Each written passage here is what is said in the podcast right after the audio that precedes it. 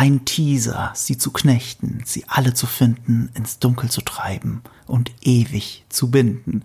Das ist der große Teaser, der zum Super Bowl ähm, in den USA reinkam und, glaube ich, allen die Show gestohlen hat und gleichzeitig für ganz große Diskussionen im Internet sorgt und mir auch schlaflose Nächte bereitet so ein bisschen. Ich kann über nichts anderes denken. Ich weiß nicht, wie es da meinem Gast heute geht. Das ist Maurice Weber. Hi Maurice.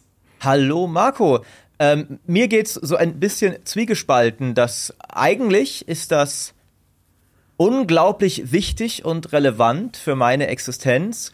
Gleichzeitig habe ich gerade so viel Stress, dass ich ihn tatsächlich nicht direkt zum Super Bowl geschaut habe, sondern ich habe ihn heute geschaut zur Aufnahme. Also nicht direkt davor, aber erst heute, ähm, weil es, es, es, es gibt viel zu tun und wenig Zeit. Und, und ich hatte auch schon so ein bisschen von dir so mitgekriegt. ähm, ist jetzt auch gar nichts, wo man so eilig vielleicht gucken muss um es mal dezent deine Meinung schon mal vorwegzunehmen für diesen Podcast. Ähm, aber natürlich bin ich auch sehr, sehr gespannt auf die Herr der Ringe-Serie.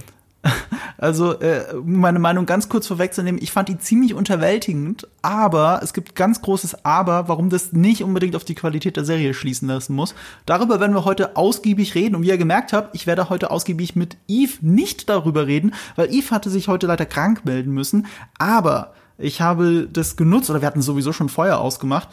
Ähm, Yves und ich, wir sind halt große Fans der Filme, aber kenne ich denn jemanden, der viel mehr weiß, als was das die Filme hergeben. Und der größte, und ich meine das wirklich ernsthaft so, Maurice, der größte Herr der Ringe-Spezialist, den ich persönlich kenne, das bist du.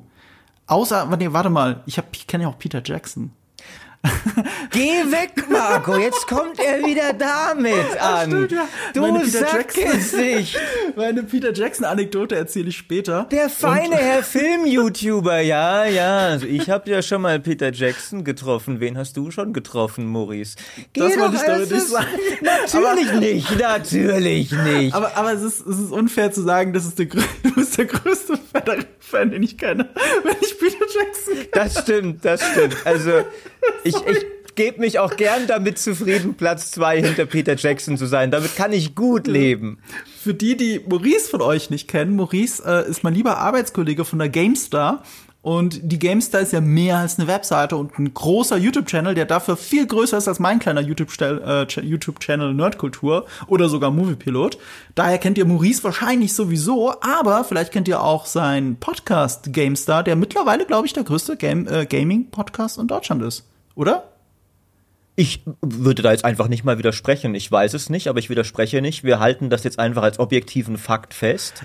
Ich, also, ähm, also ich glaube, auf Spotify wart ihr zumindest in den letzten Wochen irgendwann mal auf eins. Geil. Ziemlich sicher. Und ich weiß, dass ihr in den äh, deutschen Trends auch mal vor uns wart.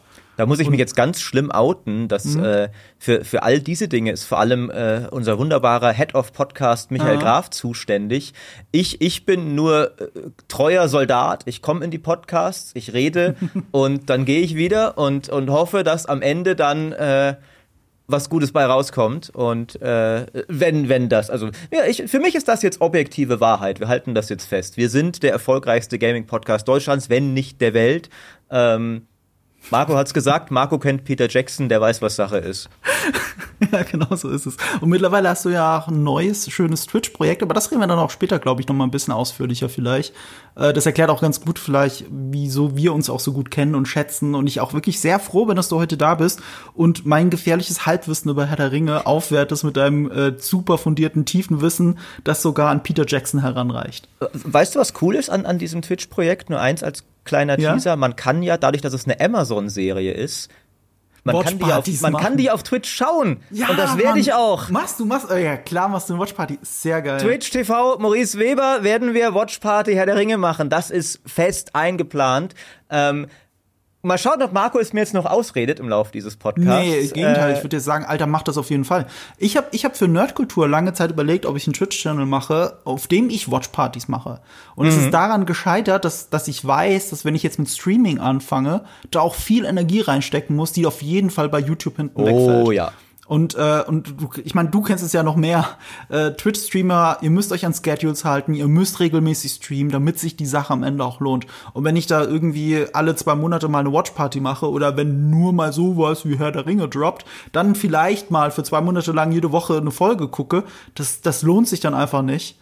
Ähm, nee. ich, ich denke tatsächlich, du kannst schon, sag ich mal, immer noch erfolgreich sein mit etwas weniger, was manche der größten Twitch-Streamer machen. Mhm. Also ich habe teilweise, ich, ich, ich, also sie reden ja inzwischen auch zunehmend offen darüber.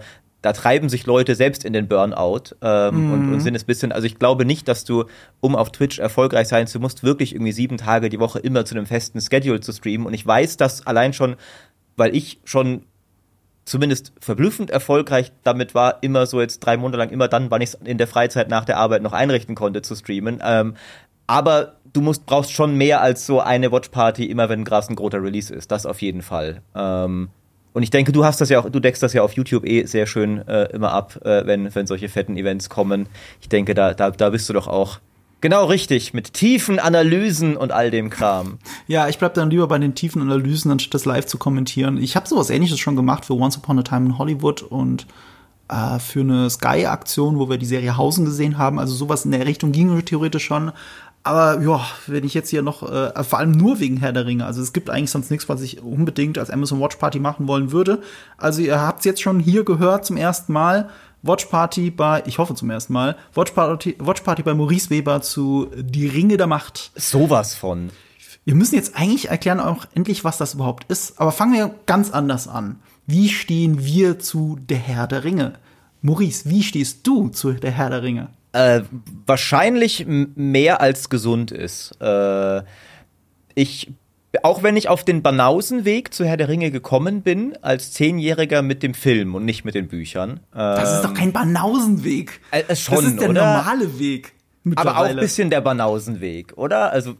Nein. Überhaupt Nur weil die Mehrheit der Leute Banausen ist, macht das ja das dann nichts weniger banausig. äh, ich kann zu meiner Verteidigung sagen, immerhin, also ich habe das damals halt, Herr der Ringe, im, als Zehnjähriger im Kino gesehen und schon in den ersten fünf Minuten war wirklich meine Reaktion so, wow, so, solche Filme gibt's? Das, das, das, das, also das existiert, diese Schlacht am Schicksalsberg, mhm. sowas gibt's. Ähm, und danach habe ich dann noch vor die, äh, vor die zwei Türme habe ich natürlich alle Bücher gelesen ähm, und, und war hin und weg und habe auch sehr viel Zeit meines Lebens mit Herr der Ringe verbracht im Sinne von, dass ich Schlacht um Mittelerde gemoddet habe. Ich habe die Edain-Mod für Schlacht um Mittelerde, das war die größte, irgendwann auch die größte weltweit das ist ein, ein Superlativ, der ein, sag ich mal, ist ein großer Fisch in einem sehr kleinen Teich, weil die Schlacht- um Mittelerde-Szene ist jetzt nicht die größte Gaming-Szene der Welt. Ähm, da, da bist du nicht das nächste Counter-Strike mit. Ähm, aber wir haben schon mal Mod des Jahres auf moddb.com ja. gewonnen und so Zeugs. Und das hat sehr intensives Befassen mit sehr kleinen Details vorausgesetzt, wenn du dir überlegst, okay, wir würden gerne bei Gondor Beregond als neuen Helden einbauen. Mhm. Jetzt brauchen wir fünf Fähigkeiten für Beregond. Was könnte das denn sein? Der Typ hat jetzt nicht unbedingt so viele Szenen in den Büchern. Und dann gehst du halt alles durch. Was hat denn, und du gehst jeden Appendix durch, äh, alle Produktionsbilder. Okay, wir brauchen jetzt ein Design für eine neue Einheit. Wir wollen eine Elite-Einheit für Lorien. Ja, Galadriel hatte doch mal diese zwei Leibwachen, die du zwei Sekunden siehst neben ihr und Celeborn. Ja, dann, aber in den, in den Galerien hinter den Kulissen ist doch bestimmt, sind doch Rundumshots von denen. Ich gehe mal alle, alle Extended Anhänge durch und guck alle Bilder raus, wie Galadriels Leibwachen aussehen. Das ist die Art von Beschäftigung mit Herr der Ringe, die ich ungefähr zehn Jahre meines Lebens getan habe. Totaler Schwachsinn, aber großartig. Ich glaube, das ist ein Amazon-Paket von mir. Ich bin gleich wieder da. Wie passend. ja, das war wirklich ein Amazon-Paket. Jawohl. ähm, ich will die Unterbrechung nutzen, um kurz, kurz mal reinzukrätschen, weil ich gehöre zu den Banausen, die Schlacht um Mittelerde nie wirklich gespielt haben. Ich habe es mal kurz gespielt, das oh. erste noch. Ja, ich weiß, für dich spricht gerade eine Welt zusammen. Aber die hatten eine Filmlizenz, wenn ich es richtig in Erinnerung hatte. Die hat nicht die Buchlizenz, die hat die Filmlizenz. Ne? Ja. Das muss man immer unterscheiden bei den Spielen. Das ist so faszinierend, äh, weil sie tatsächlich ähm, nur Sachen benutzen durften, die in den Filmen vorkamen, explizit. Mhm. Sie durften sich auf nichts stützen, selbst was absolutes Basic Common Knowledge über einen Charakter ist, wenn es nicht eine konkrete Filmszene gab, an der du es festmachen durftest. Und das Großartigste daran ist, dass sie tatsächlich super dankbar dann waren für die Extended Editions, wo du einmal siehst, wie Saruman einen Feuerball schleudert. Weil nur deswegen durfte der im Spiel eine Fähigkeit bekommen, wo er einen Feuerball schleudert. Ach du Scheiße. Weil, also so streng war diese ja. Lizenz, weil sie sonst nicht hätten sagen können, guck mal, Saruman ist doch ein Zauberer, der kann bestimmt verschiedene Zauber, vielleicht kann er auch einen Feuerball schleudern. Mhm. Nein, wenn es nicht explizit im Film ist, dann kann Saruman Schlacht um Mittelerde keinen Feuerball. Im Zweier hatten sie dann auch äh, mehr Lizenz für Backstories und sowas, aber im Einser wirklich nur die Filme. Und das wundert mich jetzt 0,0, weil ich in meiner Recherche für diesen Podcast und vielleicht ein Nerdkulturvideo, das irgendwann entsteht, ähm, über das Thema äh, die Ringe der Macht, musste ich mich sehr mit diesen Lizenzgeschichten auseinandersetzen, was sie verwenden dürfen und vor allem, was sie nicht verwenden dürfen. Und ich glaube dir das jetzt sofort, dass das so krass war. Ich wusste, dass es, dass die Buch- und die Filmlizenz sehr streng voneinander getrennt sind, dass es so krass ist, weil sie erst jetzt dank dir natürlich wieder, aber auch dank dem, äh, dank der neuen Serie. Und darüber reden wir dann auch noch. Ähm, aber ja, also ich, ich finde, wir können es nicht dabei belassen, dass du einfach nur ein großer Herr der Ringe-Fan bist und dann irgendwann eine Mod angefangen hast. Ich sehe es gerade nicht, aber irgendwo hinter dir müsste doch das Schwert von Aragorn sein an der Wand. Ja. Ich glaube, ich äh, war an diesem Geburtstagsgeschenk beteiligt. Du warst sogar. an diesem Geburtstagsgeschenk beteiligt, richtig. Und ich, ich, äh, ich habe es seitdem auch für äh, verschiedenste alberne Fotos zu äh, Promotionszwecken hier benutzt. Gerade neulich erst wieder für ein Crusader Kings Event. Ähm, absolut, absolut. Äh, das geht bei dir noch viel weiter als das. Also, so, ich meine, wie würdest du die Filme einschätzen als wertvoll für die Filmgeschichte? Wo, wo stehen die bei dir? Äh, also jeder, der halt sagt, es gibt irgendeinen anderen Film, der überhaupt in Frage kommt, die besten Filme aller Zeiten zu sein, der hat halt einfach von nichts eine Ahnung. Das, das ist so. Dann habe ich von nichts eine Ahnung, ja, aber, ja. aber, aber pass auf, ich, ich würde das so, ich, bei mir gibt es auf Letterboxd zum Beispiel die äh, zehn Lieblingsfilme von mir zu sehen. Mhm. Und was man dann feststellen wird, ist, da ist kein Star Wars oder Herr der Ringe dabei. Und der Grund dafür ist, dass ich finde, dass eine äh, gewisse Filmtrilogien und Franchises, die bewegen sich von so einer Wertigkeit für das Herz außerhalb von jeder Bewertungsskala. Du kannst die nicht auf eine Topliste setzen. Und welchen Herr der Ringe-Film setze ich dann auf, so, vor, vor den anderen? Verstehst du? Also, also vielleicht ist der zweite von allen dreien der schlechteste, aber das ist doch albern. Das, das, das, stimmt. Das eine funktioniert nicht ohne das andere. Und klar ist Empire Strikes Back der beste Star Wars Film, aber ohne die anderen funktioniert der ganze Kram doch nicht. Deswegen finde ich das blöd. Und äh, ich habe dafür, da kann ich ja zu meiner Peter Jackson Anekdote kurz zurückgehen, um zu sagen, was Herr der Ringe mir bedeutet, okay? Ich habe die Bücher nie gelesen. Ich, ich bin immer noch zu abgeschreckt davon, wie viele Leute mir sagen, ja, da musst du dich durchquälen und dann kommst du irgendwann rein, wegen den ganzen Landschaftsbeschreibungen und so weiter. Und der Hobbit sei im Endeffekt das bessere Buch und so. Habe ich schon alles Mögliche gehört gehört. Ähm, ich werde sie, glaube ich, auch irgendwann lesen, weil dafür bin ich zu großer Fan der Filme. Aber als ich halt vor ein paar Jahren zu Mortal Engines mit äh, Peter Jackson ein Interview hatte, mit Peter Jackson und Philippa Bones, das ist neben Fran Walsh, die Frau von Peter Jackson, die zweite von den drei Autoren die Herr der Ringe geschrieben haben. Also die zwei hatte ich vor mir sitzen. Und wir haben dieses Mortal Engines Interview gemacht und natürlich durfte es nur um Mortal Engines gehen und so. Und ich habe dann noch eine Tim und Struppi Frage reingesneakt, weil es eigentlich das Projekt ist, das ich von Peter Jackson sehen will als nächstes. Aber Peter Jackson äh, hat heimlich in Wirklichkeit seine Beatles-Doku gemacht. Das wusste nur zu dem Zeitpunkt noch keiner. Geil. Ja. Ähm, aber als dieses Interview vorbei war, bin ich zu denen gegangen, hab, hab nochmal mich so persönlich bedankt für das tolle Interview. Das war wirklich ein tolles Gespräch. 10, 15 Minuten oder so findet bei mir, findet ihr bei mir auf Nerdkultur. Ich mach da auch ein Cross-Promo gerade, aber da ist das Zeug halt. Ähm, ich bin zu ihnen gegangen und hab gesagt, ich bin großer Star Wars-Fan. Ich habe einen YouTube-Channel mit einem ganz großen Star Wars-Fokus. Aber ich schaue nicht jedes Jahr Star Wars. Aber seit fast 20 Jahren schaue ich jedes Jahr Herr der Ringe. Alle drei Filme. Und großes Dankeschön dafür. Und da war Philippa Bones vor allem unfassbar gerührt. Das war nicht so. Das fand ich sehr schön. Ich hatte nichts zum Unterschreiben dabei, aber ich mag das auch nicht, weil ich kenne das selber. Das ist immer so ein bisschen nervig, wenn man da schnell was unterschreiben lässt. Der Typ vor mir, der hat natürlich irgendwie die Herr der Ringe Extended Edition unterschreiben lassen, bevor, er, bevor ich zu meinem Interview kam. Und man merkt immer, in welcher Routine dann jemand sowas unterschreiben muss. Ja, dann, dann, so dann, wirst du auch, glaube ich, direkt ja. einsortiert in so die, die genau. Fanboy-Sache. Ähm, also tatsächlich, jetzt, jetzt mache ich mich bei all deinen Hörern, glaube ich, mega unbeliebt, weil, weil das natürlich sicher alles große Star Wars-Fans sind. Aber für mich gibt es tatsächlich zwischen dem, also weil du gesagt hast, das sind so Herzensdinger, die, die mhm. außerhalb gewisser Kriterien sitzen. Für mich gibt es da einen fundamentalen Unterschied zwischen Star Wars und Herr der Ringe mhm. tatsächlich. Dass meiner Meinung nach die Herr der Ringe-Filme rein auch, also rein objektiv die viel besseren Filme sind. Vielleicht, wenn man Empire Strikes Back rausnimmt, aber sehr viele Star Wars-Filme sind, finde ich, objektiv betrachtet jetzt nicht so die geilsten Filme. Also wenn du das Pacing anschaust oder das Schauspielen anschaust, wenn du also sehr viele Dinge, während ja. halt, finde ich, die Herr der Ringe-Filme, die bewegen sich in, in äh, allein der schieren handwerklichen Qualität ihrer, ihrer Filmcraft auf einem so anderen Level als 90 Prozent von Star Wars. Dann lass mich dir einerseits widersprechen und einerseits recht geben, okay? pass auf, ähm, also erstmal, ich sehe immer sowas filmhistorisch, ne? Und das eine war halt 20 Jahre vorher. Das ich würde so, ich würde behaupten, es gäbe gar nicht Herr der Ringe ohne Star Wars. Das Star Wars hat sein. diese Blockbuster-Geschichte und Franchise-Geschichte so aufgebaut und auch, dass man auf einmal mit Merchandise Geld verdienen kann. Wenn es all diese Optionen nicht gäbe, hätte nicht ein Harvey Weinstein, äh, Gott hab ihn selig, diesen blöden Wichser, aber hätte er nie, hätte er nie Herr der Ringe produziert. So, das darf man ja auch nicht vergessen. Also es, ist, man, man würde das Geld gar nicht für sowas auftreiben. Da gebe ich dir recht. Ja. Nach, nach heutigen Maßstäben sind die 300 Millionen für die drei Herr der Ringe Filme geschenkt. Ne? Also heute kostet, also Eternals kostet fast so viel wie die drei Herr der Ringe Filme. Wow. Das kann man sich gar nicht ausmalen. Die kosten Gut angelegtes Geld. oder so haben die gekostet. Aber, aber ja.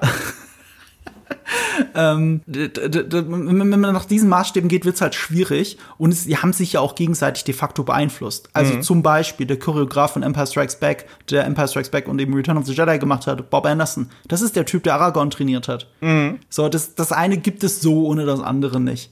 Und äh, der andere Faktor ist aber, wo ich dir recht geben will, ist, äh, also als eh erstmal ich, wenn ich von Star Wars rede, dann meine ich jetzt nicht unbedingt die Prequels damit und ich meine bestimmt nicht alle Sequel-Filme damit und, und so weiter. weißt du?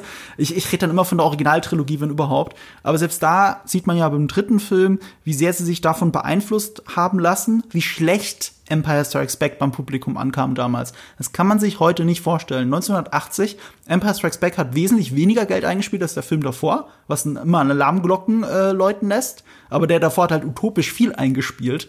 Äh, selbst nach heutigen Maßstäben, wenn du es inflationsbereinigst, dann, die Leute sind halt mehrmals reingegangen mhm. in den Film.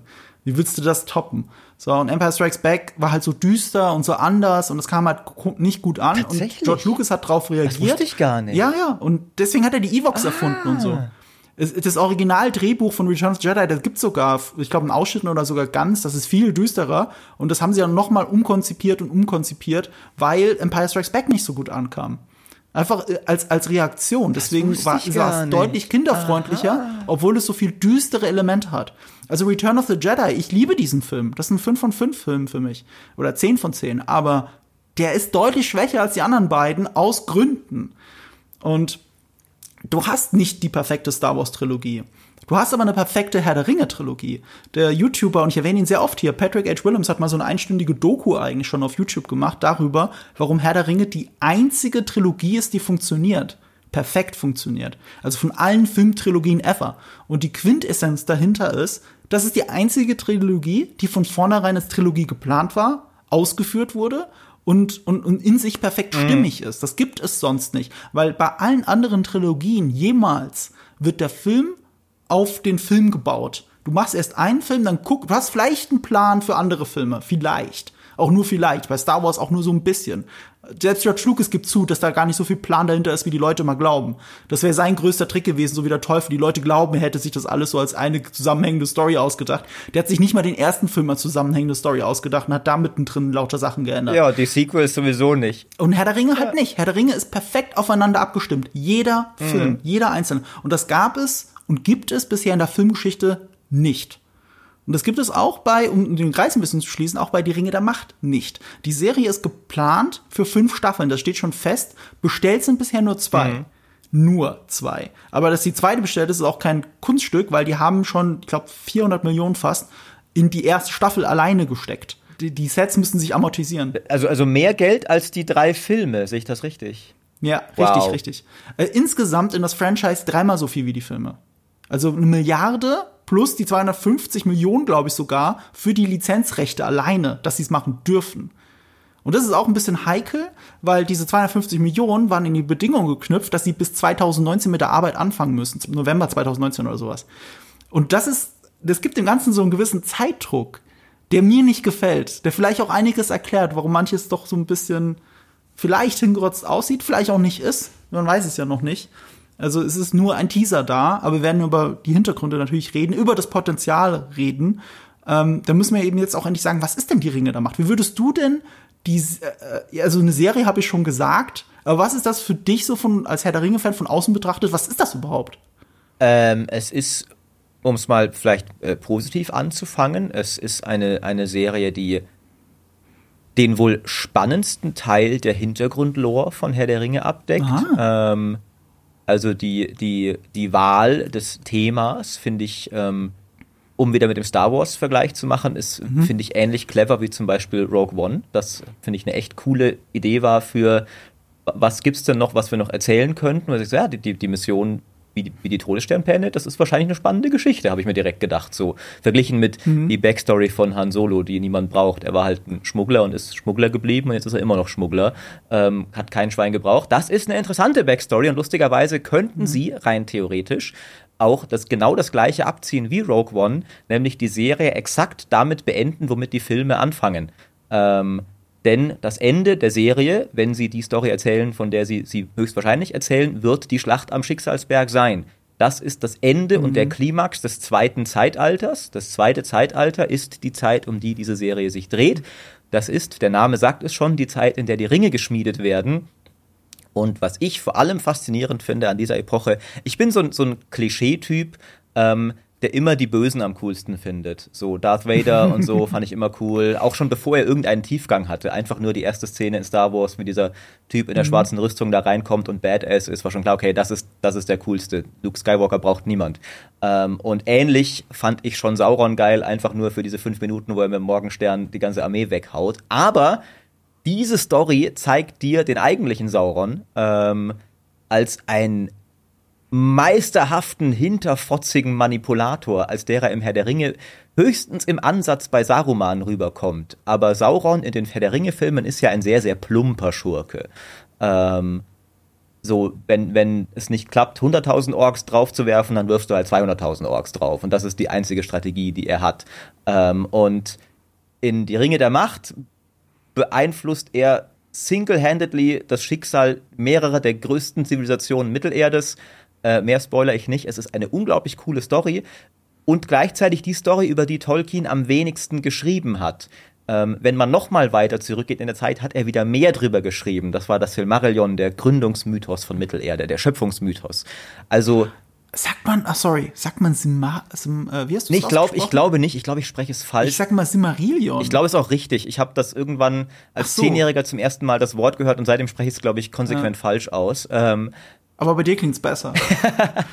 Jedenfalls ähm, hat, also ist das eine, eine sehr clevere Wahl für eine sehr spannende Geschichte, mhm.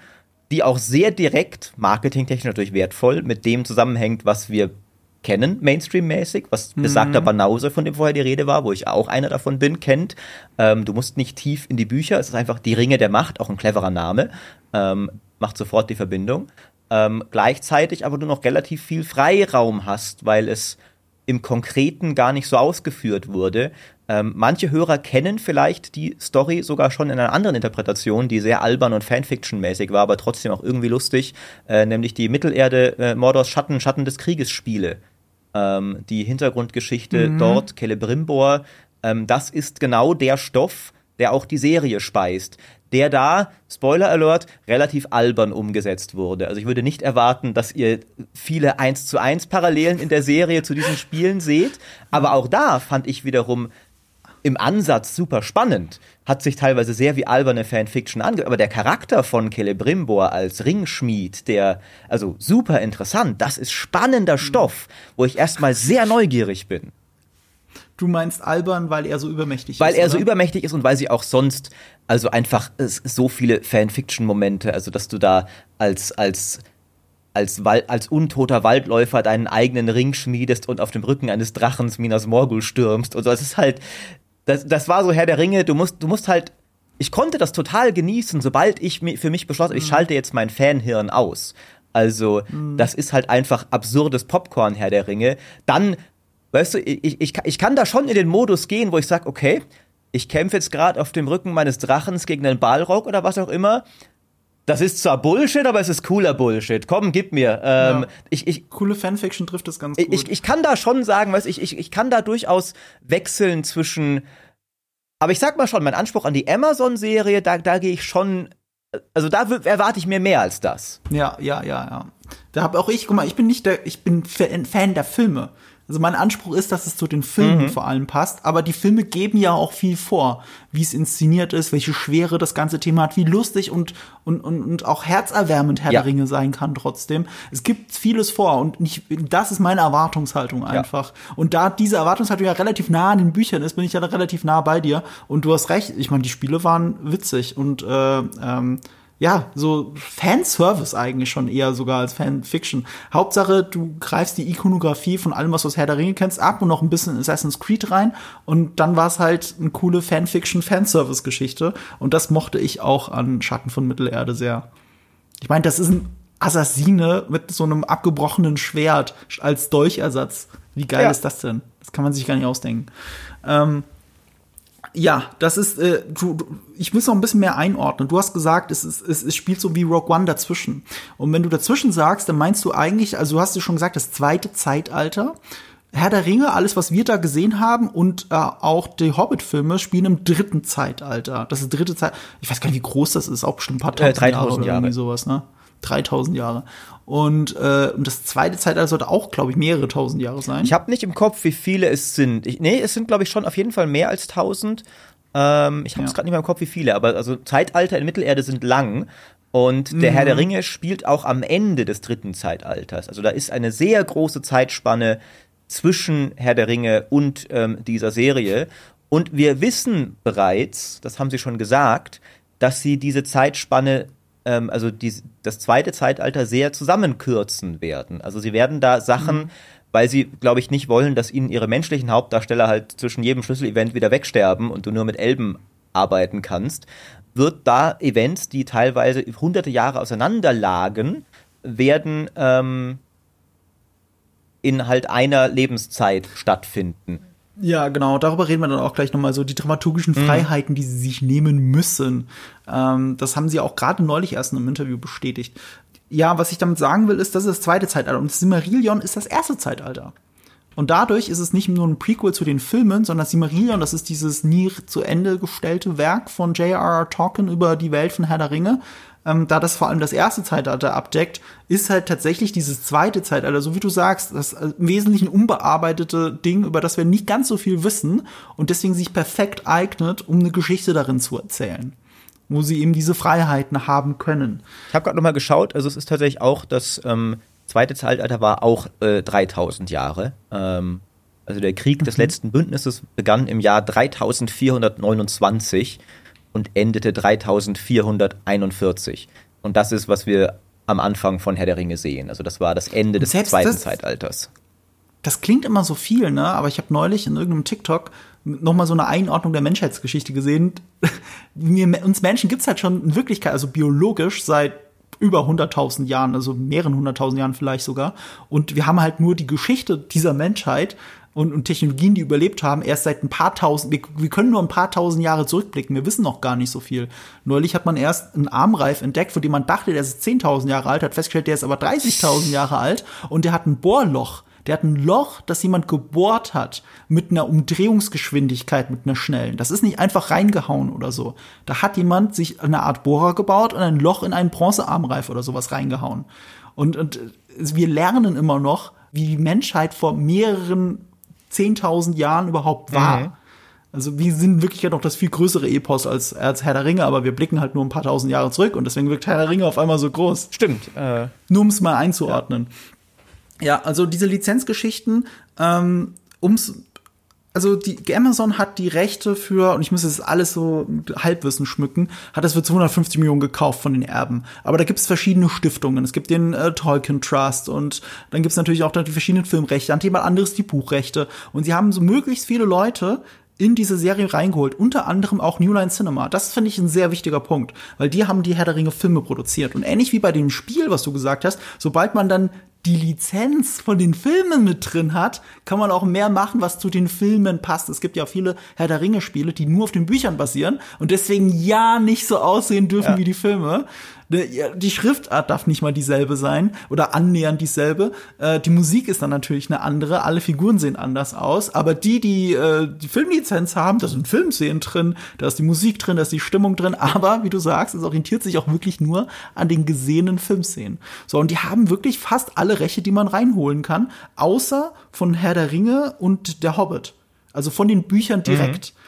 Ähm, und äh, anscheinend, wenn ich das richtig verstanden habe, und liebes Internet draußen, korrigiert mich gerne mit eurer Schwarmintelligenz auf Social Media, ähm, soweit ich weiß, dürfen sie vom Simmerillion quasi nichts drin haben.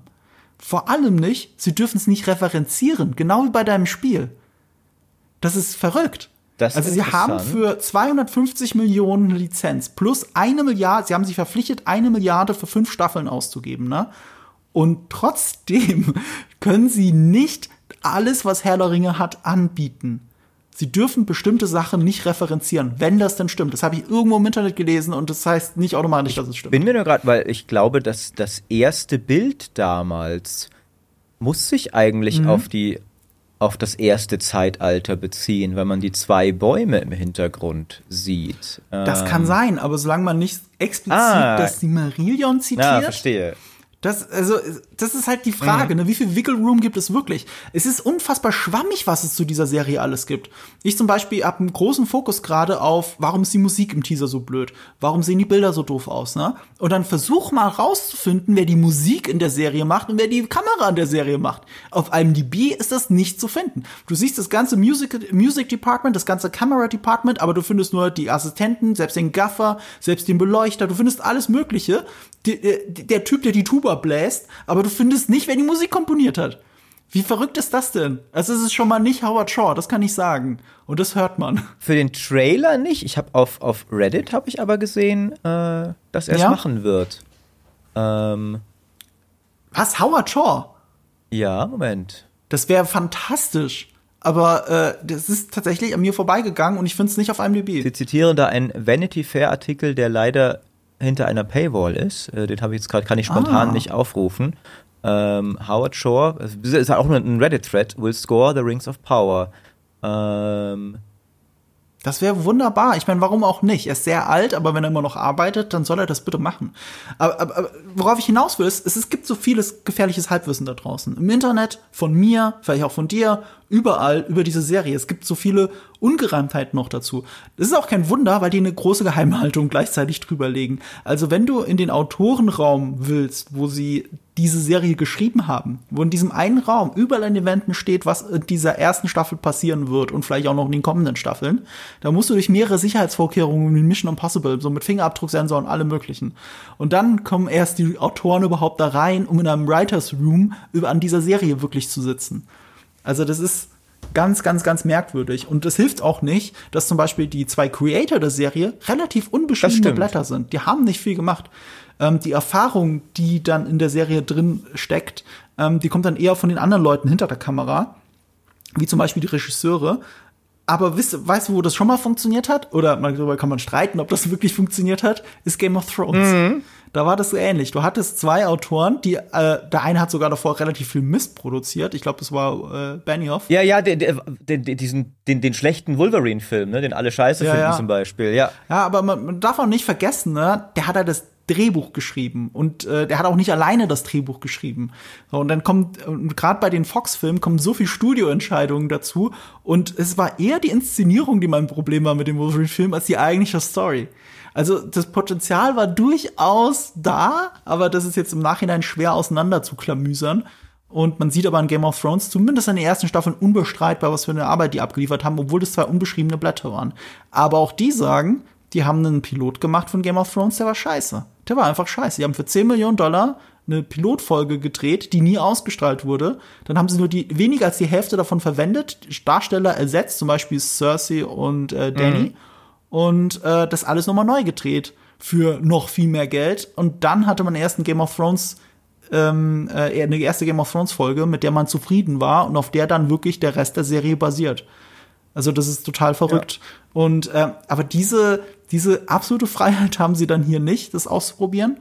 Ähm, ich weiß, dass Amazon die Rechte auch nur nach einem Bieterwettstreit gekriegt hat. Also da waren auch HBO und andere waren natürlich an den Rechten interessiert, aber Amazon hat halt für 250 Millionen zugeschlagen, dann, äh, dann, dann war die Sache gegessen. Mit der Verbindung, äh, bis Ende November 19 muss eine Pre-Production Ah. stattfinden. Da ist eine zeitliche Klammerung drin, wahrscheinlich, weil es eine Gewinnbeteiligung gibt vom E-State oder von wem auch immer. Würde mich nicht wundern. Solange das Thema heiß ist, wollen sie halt Geld verdienen. Ah, Das ist immer schlecht, wenn zu viele Leute dran sind, die Geld verdienen wollen. Ne?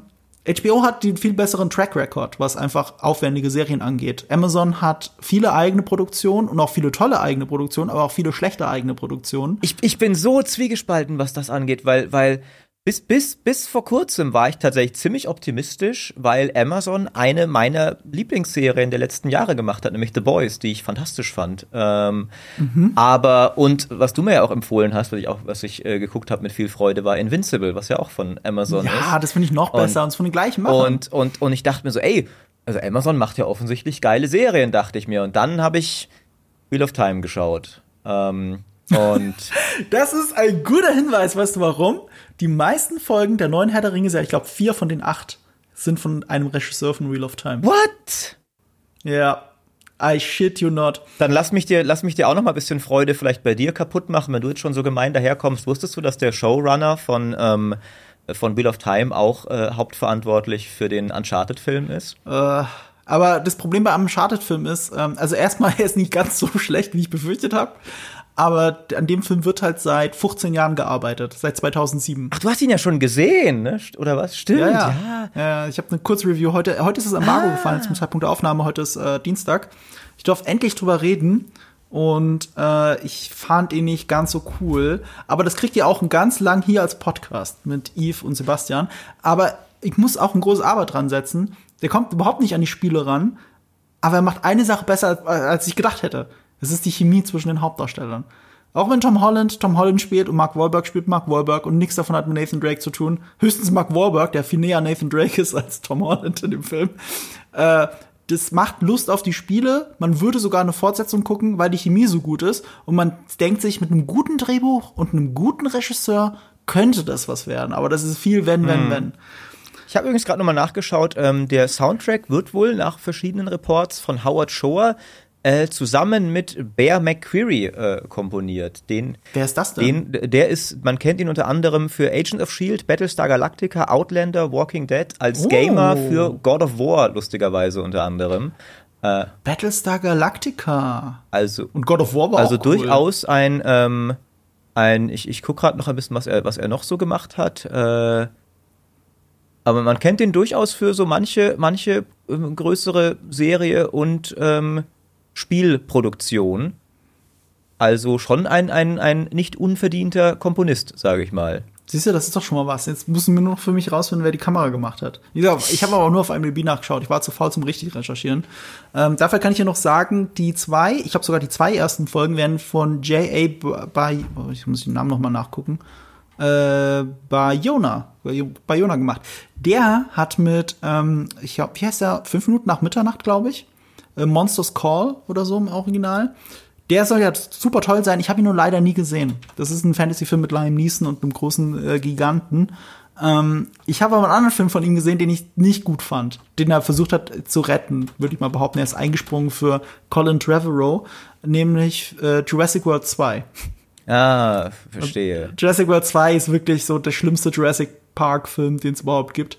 Äh, deswegen schwierig, schwierig. Äh, Charlotte Brandstrom ist die dritte Regisseurin. Ähm, von der halte ich so, glaube ich, mit noch am meisten, aber mit dem, mit dem Zusatz, ich habe gar nichts von ihr gesehen. Ich weiß aber, dass The Outsider gut sein soll. Äh, the, äh, the Unlikely Murderer sah zumindest interessant aus, bis auf die Maske von der Hauptfigur. Die hat, sie hat sich halt noch nie was Blödes geleistet. Also sie so der sichere Part von den dreien. Man muss aber auch dazu sagen, auch ein ähm, Game of Thrones hat so gestartet. Die meisten Folgen hatten die ersten zwei, ersten zwei Staffeln oder die ersten Staffel Alan Taylor gemacht, der für HBO so alles gemacht hat, von Sex and City bis Sopranos. Ähm, und der hat, der hat hauptverantwortlich quasi die erste Staffel gedreht. Also ein- einfach eine solide Nummer, wenn man so möchte. Und das brauchst du halt manchmal auch für, einen für einen Piloten. Und das bei Jonah, der mit der größten Kinoerfahrung die ersten zwei Folgen macht, ist deswegen gut, weil in der Serie ist es so, dass der Pilot oder auch die ersten zwei Folgen im Wesentlichen dafür entscheidend sind, wie Look and Feel der restlichen Serie mhm. ist. Dieser Regisseur bestimmt das. Und dann wird nur noch dran justiert. Und dann habe ich lieber einen, einen, äh, ähm, einen erfahrenen Kinoregisseur, der zumindest einen geilen Fantasy-Film abgeliefert hat. Uh, und an ihm wird sich dann orientiert, das könnte funktionieren. Und es war ja auch noch, äh, weil du Game of Thrones erwähnt hast, ähm, war ja äh, Brian Cockman am Start, der ja eine der grauen ja. Eminenzen hinter Game of Thrones war, der so heimlich dafür verantwortlich war, wie geil das eigentlich alles war. Aber der ist auch schon nicht mehr dabei. Der war für die erste Staffel dabei wohl und ist inzwischen schon wieder oh, raus. Die erste.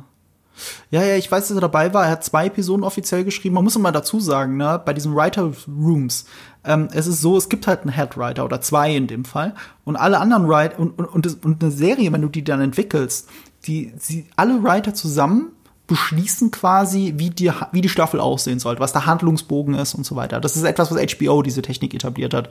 Und dann kriegen einzelne Writer aus dem Stuff einzelne Episoden zugeschustert. Und die kriegen dann auch den Credit dafür, dass die Episode von ihnen ist. Aber in Wirklichkeit schreiben sie dann die Episode so im ersten Entwurf, aber alle zusammen überarbeiten das, das, das äh, Skript. Mhm. Deswegen kann man immer sagen, Brian Cockman hat an allen Folgen mitgeschrieben, so wie er auch bei Game of Thrones im Wesentlichen an allen Folgen auch irgendwie mitgeschrieben hat. Und aber nur bestimmte Game of Thrones Episoden seine, ihn als Credit haben. Unter anderem die angeblich beste Folge in der, in der achten Staffel, äh, die, die Ruhe vor dem Sturm quasi, die vor The Long Night gespielt hat. Das ist die beliebteste, glaube ich. Die ist die einzige, die nicht äh, review-bombt wurde. Ja, von da, da, weißt du, weißt du, weißt du, wie hoffnungsvoll ich nach der Folge war noch? Also, da, da, die war halt echt gut. Das war so ein bisschen, so, ah, ah ein, ein schönes Finale meiner liebsten Serie aller Zeiten steht mir bevor. Ah, das Leben ist gut, Marco. Und dann, ähm, und dann. Das ist ein eigenes Thema, aber ich weiß, wie sehr dich Game of Thrones äh, gebrochen hat. Also Game of Thrones hat dich wirklich gebrochen. Es ist wirklich. So weit, dass du es dir nie wieder angucken willst. Ich persönlich, ich kann es nur noch mal betonen, ich finde es Ende okay und Game of Thrones gehört für mich, wird für mich immer zu meinen absoluten Lieblingsserien gehören. Ganz weit oben. Das lasse ich mir von dem Ende nicht kaputt machen, mit dem ich nur semi zufrieden bin. Also ich, ich will, äh, die, die eine Sache, die ich, die ich sagen kann für das Game of Thrones Finale, ähm, es war nicht so schlecht wie Star Wars Episode 9, ähm, aber es war mir wichtiger als Star Wars Episode 9. Das war das Problem. Ähm, aber ja. ja. das ist ja aber ich, ich glaube, wir tanzen ein wenig sehr um den heißen Brei herum, Marco. Komm doch jetzt mal zu deinem. Wir haben jetzt was gesehen von dieser Herr der Ringe-Serie. Ach so. Äh, bevor wir diesen Podcast beenden, ohne je über das aktuelle Thema zu reden, weil wir zwei unsägliche Schwatznasen sind, ähm, komm doch mal zu deinem Fazit warum, wenn ich so deine Andeutungen deute, dieser Teaser das beschissenste ist, was du je gesehen hast. Erzähl mal. Nee, so beschissen fand ich es nicht. Ich fand es halt so unterwältigend. Das Ding ist halt, ich, es ist Herr der Ringe. Ich erwarte viel von Herr mhm. der Ringe. Und das ist ehrlich gesagt auch nicht so viel verlangt, dass ich viel verlange. Mhm. Herr der Ringe, es ist ja auch nicht, Herr der Ringe ist fantastisch, aber es ist auch kein Hexenwerk. Es ist 20 Jahre alt, wir kennen die Filme Frame für Frame auswendig. Mhm. Wir wissen, wie die Frames aussehen, wir wissen, wie sich's anfühlt, wie die Musik uns Gänsehaut bereitet. Wir kennen das, wir kennen das Pacing, wir wissen, wann es Zeitlupe einsetzt und wann nicht. Wir haben einfach blindes Verständnis für Herr der Ringe. Wir alle, wie wir hier sitzen. Das ist etwas, das für jeden geeignet ist, von den kleinsten Kindern bis zu den ältesten Großeltern. Und dann kriegst du einen Teaser vorgesetzt, der so 0815 mhm. ist. Also abgesehen davon, dass man sieht, dass es viel Geld gekostet hat. Ich finde, das sieht man. Das sieht man. Ja. So, so eine Kamerafahrt machst du nicht einfach so. Auch in, äh, also wo es hier auf diese Statue und diese Stadt mhm. zugeht. Ich weiß nicht mal, was es ist. Was war es Ich glaube, das wird äh, Numenor sein wahrscheinlich. Nu ist es wirklich Numenor dann? Ich bin mir nicht, ich bin, ah, okay, ich bin ja. mir nicht sicher, weil es, es Numenor eigentlich noch mal glorreicher sein sollte, sage ich mal. Aber mhm. es sieht am ehesten danach aus irgendwie so. Also, ja. weil ich finde, die Statue hat sehr was von, von der Argonath, also von, von diesen zwei ja, Statuen. Eben. Und das wäre jetzt mein Clou, dass es Vielleicht ist es ja auch nicht Numenor selbst. Numenor hatte ja viele Häfen in Mittelerde. Ähm, Numenor war ja auch lustigerweise, also moralisch relativ fragwürdig, ziemliche Kolonialmacht in, in der Backstory von Mittelerde. Ähm, aber äh, es sieht zumindest nach irgendeiner Form von numenorischer Stadt aus, wäre mein Tipp. Man sieht auf jeden Fall, dass dieser Shot Geld Ja. gekostet hat. Und man sieht, dass der Shot davor, das war, glaube ich, eine Kamerafahrt über die Wiesen, dass sie dann doch viel Neuseeland gedreht haben. Es war ja erst so eine Schreckensnachricht, die drehen alles in Schottland und so. Und dann haben sie, Brexit sei Dank, wegen dem Brexit, äh, waren die Produktionsbedingungen in Neuseeland tatsächlich Wow. besser. Und sie haben doch alles in Neuseeland gedreht. Das ist zum Beispiel bei mir lange Zeit vorbeigegangen. Ich bin die ganze Zeit davon ausgegangen, dass sie in Schottland gedreht haben und nur ein paar, paar Shots in Neuseeland, so wie es irgendwann mal hieß, was ja schon so nach Verrat klingt. Es klingt einfach falsch. Ja, das stimmt, das Ähm, stimmt. Und äh, das sind Shots, das, das hat Herr der Ringe, das sieht aus wie Herr der Ringe. Es ist mir trotzdem zu clean irgendwie. Äh, Es, es, es wird, es, als wäre es halt eine Drohne und nicht ein Hubschrauber, so wie bei Peter Jackson. Irgendwie fühlt sich das ein bisschen falsch an, aber das sind auch nur ein paar Frames, weißt du, das kann auch nur, weil du es rausnimmst. Aber wenn du dann noch die falsche Musik, und ich sage jetzt mal bewusst falsche Musik nimmst, weil die haben die Rechte an den alten Herr der Ringe Sachen. Sie müssen nichts von der Serie zeigen. Sie können auch einfach einen Track, an dem sie eh die Rechte besitzen, aus Herr der Ringe nehmen und drüberlegen. Ich verstehe nicht, was, wie, wie man so einen Trailer zusammenfuschen kann, der am Super Bowl läuft, als eine Minute und 30 Sekunden Super Bowl kosten wie viel Millionen? Also das, das kostet richtig viel Asche, dass sie diesen Spot ausstrahlen können am Super Bowl. Und dann ist das so zusammen. Ich schneide das besser zusammen. Ich mache das mit dem gleichen Material, mache ich den geileren Trailer als das. Und das sage ich jetzt.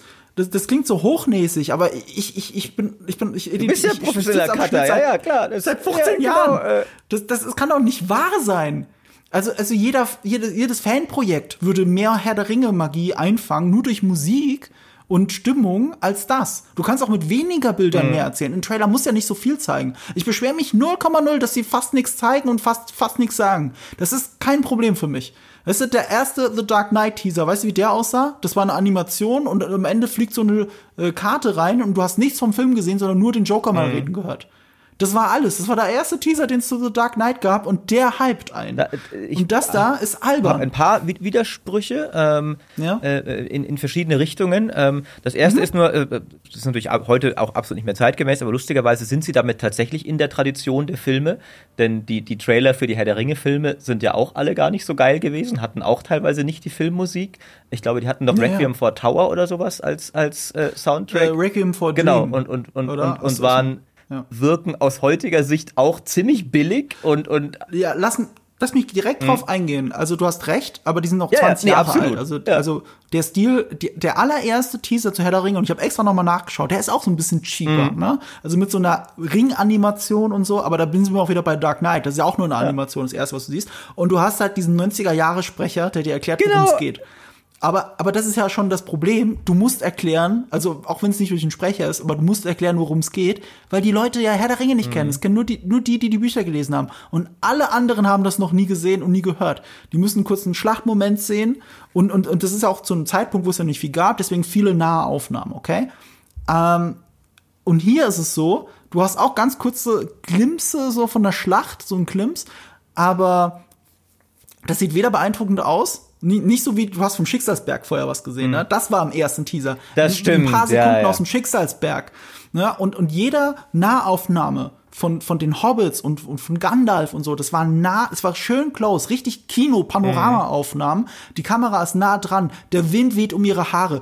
Du siehst irgendwie loderndes Feuer, das Licht, das so auf, ihr, auf sie drauf scheint. Und der Hintergrund ist eher dunkel. Ne? Das ist wirklich Momente aus den Filmen gewesen. Und das ist einfach cinematisch gefilmt. Du hast das Gefühl, ich weiß nicht, was das ist, aber das wird ein Epos. Und das ist auch nur ein einminütiger Teaser. Und ich hatte zu keiner einzigen Sekunde bei diesem Promomaterial das Gefühl, dass es irgendwie episch ist. das stimmt. Ähm, Sie sagen, dass es episch ist und es steht Herr der Ringe dran. obwohl sie sich sehr, obwohl sie sich viel mehr Mühe geben, irgendwie, dass es episch wirkt. Ähm, ähm, äh, wa- worauf ich nämlich noch eingehen sollte, wo ich, wo ich, ähm, was ich sehr, weil ich hatte mir einen, einen anderen Vergleich überlegt, aber deiner trifft es auch sehr gut. Dieses, du siehst eigentlich nichts, aber du hörst zumindest mal kurz den Joker reden. Ähm, für mich war es, ich glaube, einer von den frühen Rogue One Trailern hatte einfach noch kurz so Darth Vader atmen am Ende oder sowas. Ja. Sowas hat mir total gefehlt, weil, also ich, ich sage ja auch nicht, dass sie schon die ganze Story verraten müssen oder sowas, aber irgendwas, wo du, wo du als, als Herr der Ringe-Fan, wo, wo dir so, wo, dir so kurz die Kinnlade runterklappt. Und das könnte halt ein kurzer Shot von, von Sauron zum Beispiel sein, wie er halt da, oh, irgendwas, weißt du, also, ähm, und das hat mir total gefehlt. Also ich finde, es war tatsächlich zu nichtssagend für einen Teaser. Ich fand, wo ich, was ich glaube ich, was ich mehr mochte als du, waren tatsächlich diese ersten paar Shots. Also ich fand zum Beispiel dieser, dieser mhm. Hafen, den fand ich richtig schön. Kann man sich drüber. Ja, du, du, ich bin mhm. da bei dir. Also die, die, die sind schon schön. Die, die strahlen Herr der Ringe. Das ist das, was für mich am meisten Herr ja. der Ringe ausstrahlt. Aber, aber danach also, kommen so komische moderner Actionfilm Zeitlupen-Shots, wo ich nicht ganz kapiert habe, was das jetzt irgendwie soll. Ähm, wo ich mir irgendwie denke, so Leute, ihr wisst schon, dass das, was die Leute am Hobbit am allerblödsten fand, die, die Legolas Stunt-Einlagen waren. Ähm, das ist jetzt nicht, und auch, auch wenn dieser Typ da irgendwie so komisch im Wald in, in Zeitlupe mit seinem Bogen rumzielt, so, was, was soll mir das jetzt sagen? Wo ist das Herr der Ringe? Ähm, also ich finde, der, der Trailer hat sehr gut angefangen und ging dann irgendwie so immer weiter ins, ins Generische, wo du gar nicht mehr hättest sagen können, ist das jetzt ein, ein Herr der Ringe-Trailer oder ist das ein Wheel of Time-Trailer gegen Ende? Ähm, es war sehr Wheel of Time-mäßig. Ja. Also Wheel of Time habe ich nie geschaut, weil die Trailer mich so abgeschreckt haben. Ja, zu, musst du nicht nachholen. Und das ist das Ding. Wenn da jetzt nicht Herr der Ringe draufstehen würde, ich würde es nicht mhm. gucken. Definitiv, also nach dem Promomaterial nicht. Also da muss noch ein anderer Trailer kommen, der mir wirklich Herr der Ringe-Stimmung gibt. Aber nach dem Material hätte ich das jetzt nicht gemacht. Mhm. Und äh, für mich, bei, bei mir hat das, also Wheel of Time ist bei mir komplett durchgefallen. Ähm, ich weiß, es gibt Fans da draußen und ich weiß, viele von euch haben mich darauf hingewiesen, ich soll das doch gucken oder sie sind auch Fans der Bücher. Ähm, nee, musst, musst aber du nicht gucken. Mich tönt das alles so ab. Ich, ich, ich hab, ich hab, ich, hab, ich, ich komme aus der Game of Thrones Ecke. Ja. Das ist für mich der Standard. Das ist ja doch das Problem. Wir sind aus der Game of Thrones Zeit. Wir sind gerade, es ist zwei Jahre her, drei, also knapp drei Jahre sogar. Es ist nicht so lange her. Und, und selbst das Game of Thrones von vor, vor fünf, sechs Jahren, was irgendwo mittendrin war, sah schon geil aus. Alles daran. Mhm. Und, und äh, ja, es holt mich ich, nicht ich bin ja persönlich der Meinung, dass es ähm, absolut Fantasy-Serien geben darf, die nicht so gut sind wie Game of Thrones. Also ich denke mal, es ist, hm. man, man ist schon ein bisschen unfair, wenn man halt, also so genauso wie es auch, ich kann auch Marvel-Filme mit Spaß, Superheldenfilme mit Spaß schauen, die nicht der Dark Knight mhm. sind. Es gibt immer diesen, es gibt natürlich immer den, den König irgendwo weit oben. Ja. Und zum Beispiel finde ich, also die Witcher-Serie zum Beispiel ist auch nicht so gut wie Game of Thrones, aber ich kann sie für sich trotzdem ja. genießen. Aber die eine Sache, wo halt dieser Anspruch schon da ist und gerechtfertigt, ist halt Herr der Ringe. Weil Herr der Ringe ja. ist halt nicht irgendeine Fantasy-Serie. Herr der Ringe ist, ist, steht für mich ja sogar noch mal über Game of Thrones. Also, äh, und, und da finde ich, kann man halt schon sagen, ihr, ich erwarte von euch, dass ihr die beste Fantasy-Serie seit Game of Thrones macht. Ähm, und und da, da müsst ihr jetzt einmal klarkommen. Und die, viele Leute werden diesen Anspruch haben. Ähm, da, den, den, den nehmt ihr ja selbst auf euch, weil, weil die Filme mhm. die besten Filme ever sind. Und ihr macht jetzt, ja. ähm, und, und sie haben ja auch irgendwie so, klang auch so arg hochnäsig, das klingt so richtig Icarus-mäßig. Sie haben irgendein Statement gesagt, so wir haben versucht, den, den, den Roman zu machen, den, den Tolkien nie geschrieben hat und den als das große mhm. Fantasy-Epos-Event unserer Zeit zu inszenieren. So, okay, dann bring it. Ähm, aber dann ja. bring it a bit more, maybe. Ähm, ja. Absolut. Und du, kannst ja auch nicht, also es ist ja klar, dass sie da 400 Millionen in diese Staffel reingesteckt haben. Das Material, was ich da sehe in dieser einen Minute, das sieht nicht nach 400 Millionen aus. Und das ist halt so das Problem. Natürlich fließt da viel in Sets rein und so, das ist mir alles klar. Aber du, du erwartest, dass da halt irgendwas davon sofort spürbar ist. Und äh, es muss, der, den Game of Thrones Vergleich müssen sie natürlich jetzt standhalten, weil sie haben sich halt einen Writer von Game of Thrones mhm. geholt. Es ist sogar eine der wichtigsten Figuren dieser Serie, wird von einem Game of Thrones Darsteller besetzt. Das kann doch nicht wahr sein. Du, du weißt nicht wer, nee. ne? Ich, ich, ich, ich, ich lüfte es später.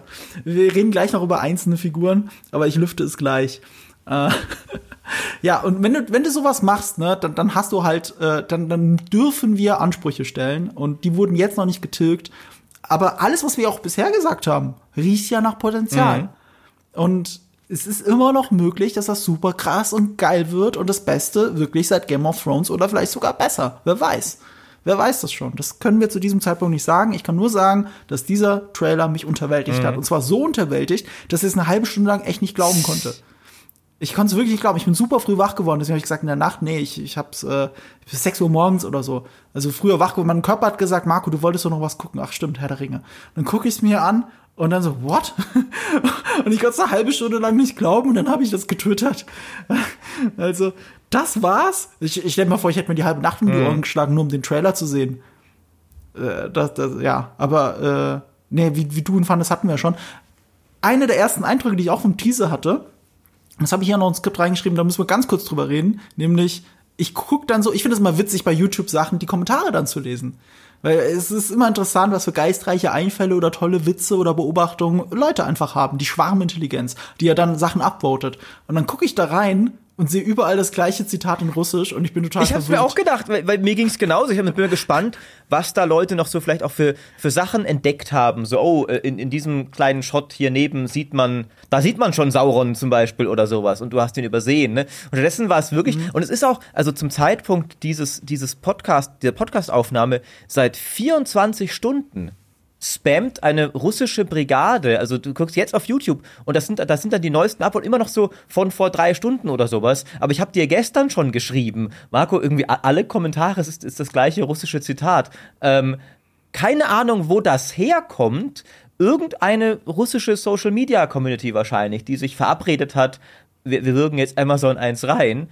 Ähm, ich habe auf Bots getippt. Oh, ich habe auf russische Bots getippt. Ja. Das ist zu krass. Und, und was, was sie wohl posten, ist ein in Essenz Tolkien-Zitat, aber falsch. Ähm, lustigerweise. Also es ja, heißt wohl alles irgendwie, ähm, das Böse kann nichts Neues erschaffen, es kann es nur korrumpieren. Also was in, in Tolkiens Welt die Orks gemeint sind, die ja keine neu erschaffene Rasse sind, wie Iluvatar, die äh, verschiedenen Völker Mittelerdes erschaffen hat, sondern von Morgoth verdorben wurden. Und so sehen sie wohl, was Amazon hier mit Herr der Ringe macht. Ähm, das äh, ist ein sinngemäßes Tolkien-Zitat, kein korrektes. Das korrekte ist wohl auf Englisch The shadow that bred them can only mock, it cannot make, not real new things of its own. Also es ist schon sinngemäß korrekt, aber es ist tatsächlich kein, was irgendwie ironisch ist, weil sie da sagen, sie ja, sind nicht Tolkien-treu und dann kriegen sie nicht mal das Zitat selber hin. Ähm, aber und das ist ja durchaus ein, ein, also es kommt allgemein gerade schlecht an, kann man ja durchaus sagen. Also die Fanreaktion ich habe wenig Positives gefunden im Netz. Ja, aber, aber das ist wieder der Punkt, ne? Und da muss ich jetzt wieder für den Trailer sprechen. Ähm, das ist nur die laute, ich sag ja immer, negative Kommentare sind ja. lauter. Laut Studien sogar zehnmal mhm. lauter, mhm. exakt. Also es ist so, die Hürde, etwas Positives zu schreiben, ist so viel höher, als etwas Negatives zu schreiben. Wenn dich etwas aufregt, dann sagst du auch was ja. oder schreibst es. Eher, als dass du nichts sagst. Und wenn du etwas gut findest, ist die Wahrscheinlichkeit höher, dass du nichts sagst. Und das schlägt sich dann so nieder, dass bei YouTube-Kommentaren ähm, alles Negative zehnmal so häufig vorkommt, wie das, also, also zehnmal zu oft da ist, als es wirklich in der breiten Masse empfunden wird. Und umgekehrt positive Sachen zehnmal zu wenig, als wie es ja. in Wirklichkeit gemeint ist.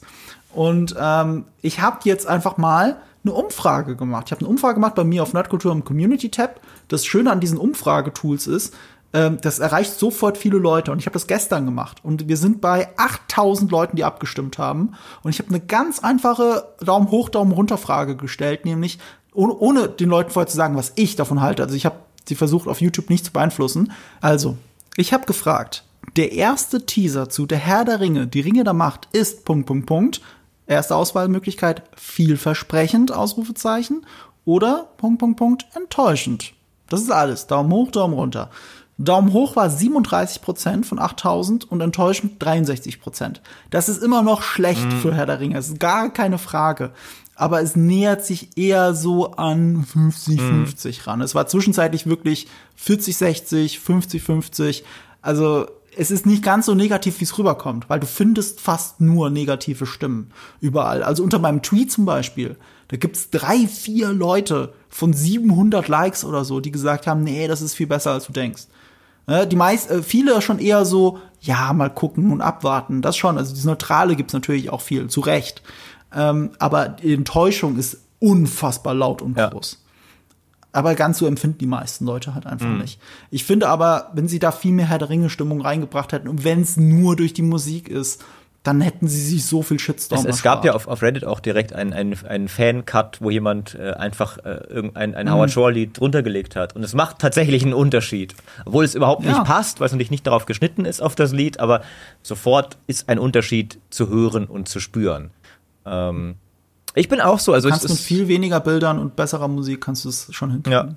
Ich meine, ich muss auch dazu sagen, ich bin auch ein bisschen vorsichtig geworden, was Herr der Ringe Begeisterung angeht, weil ich weiß noch, wie mich damals der erste Hobbit-Teaser wirklich geflasht hat, wo Thorin das Lied singt. Ich war so begeistert, Ja.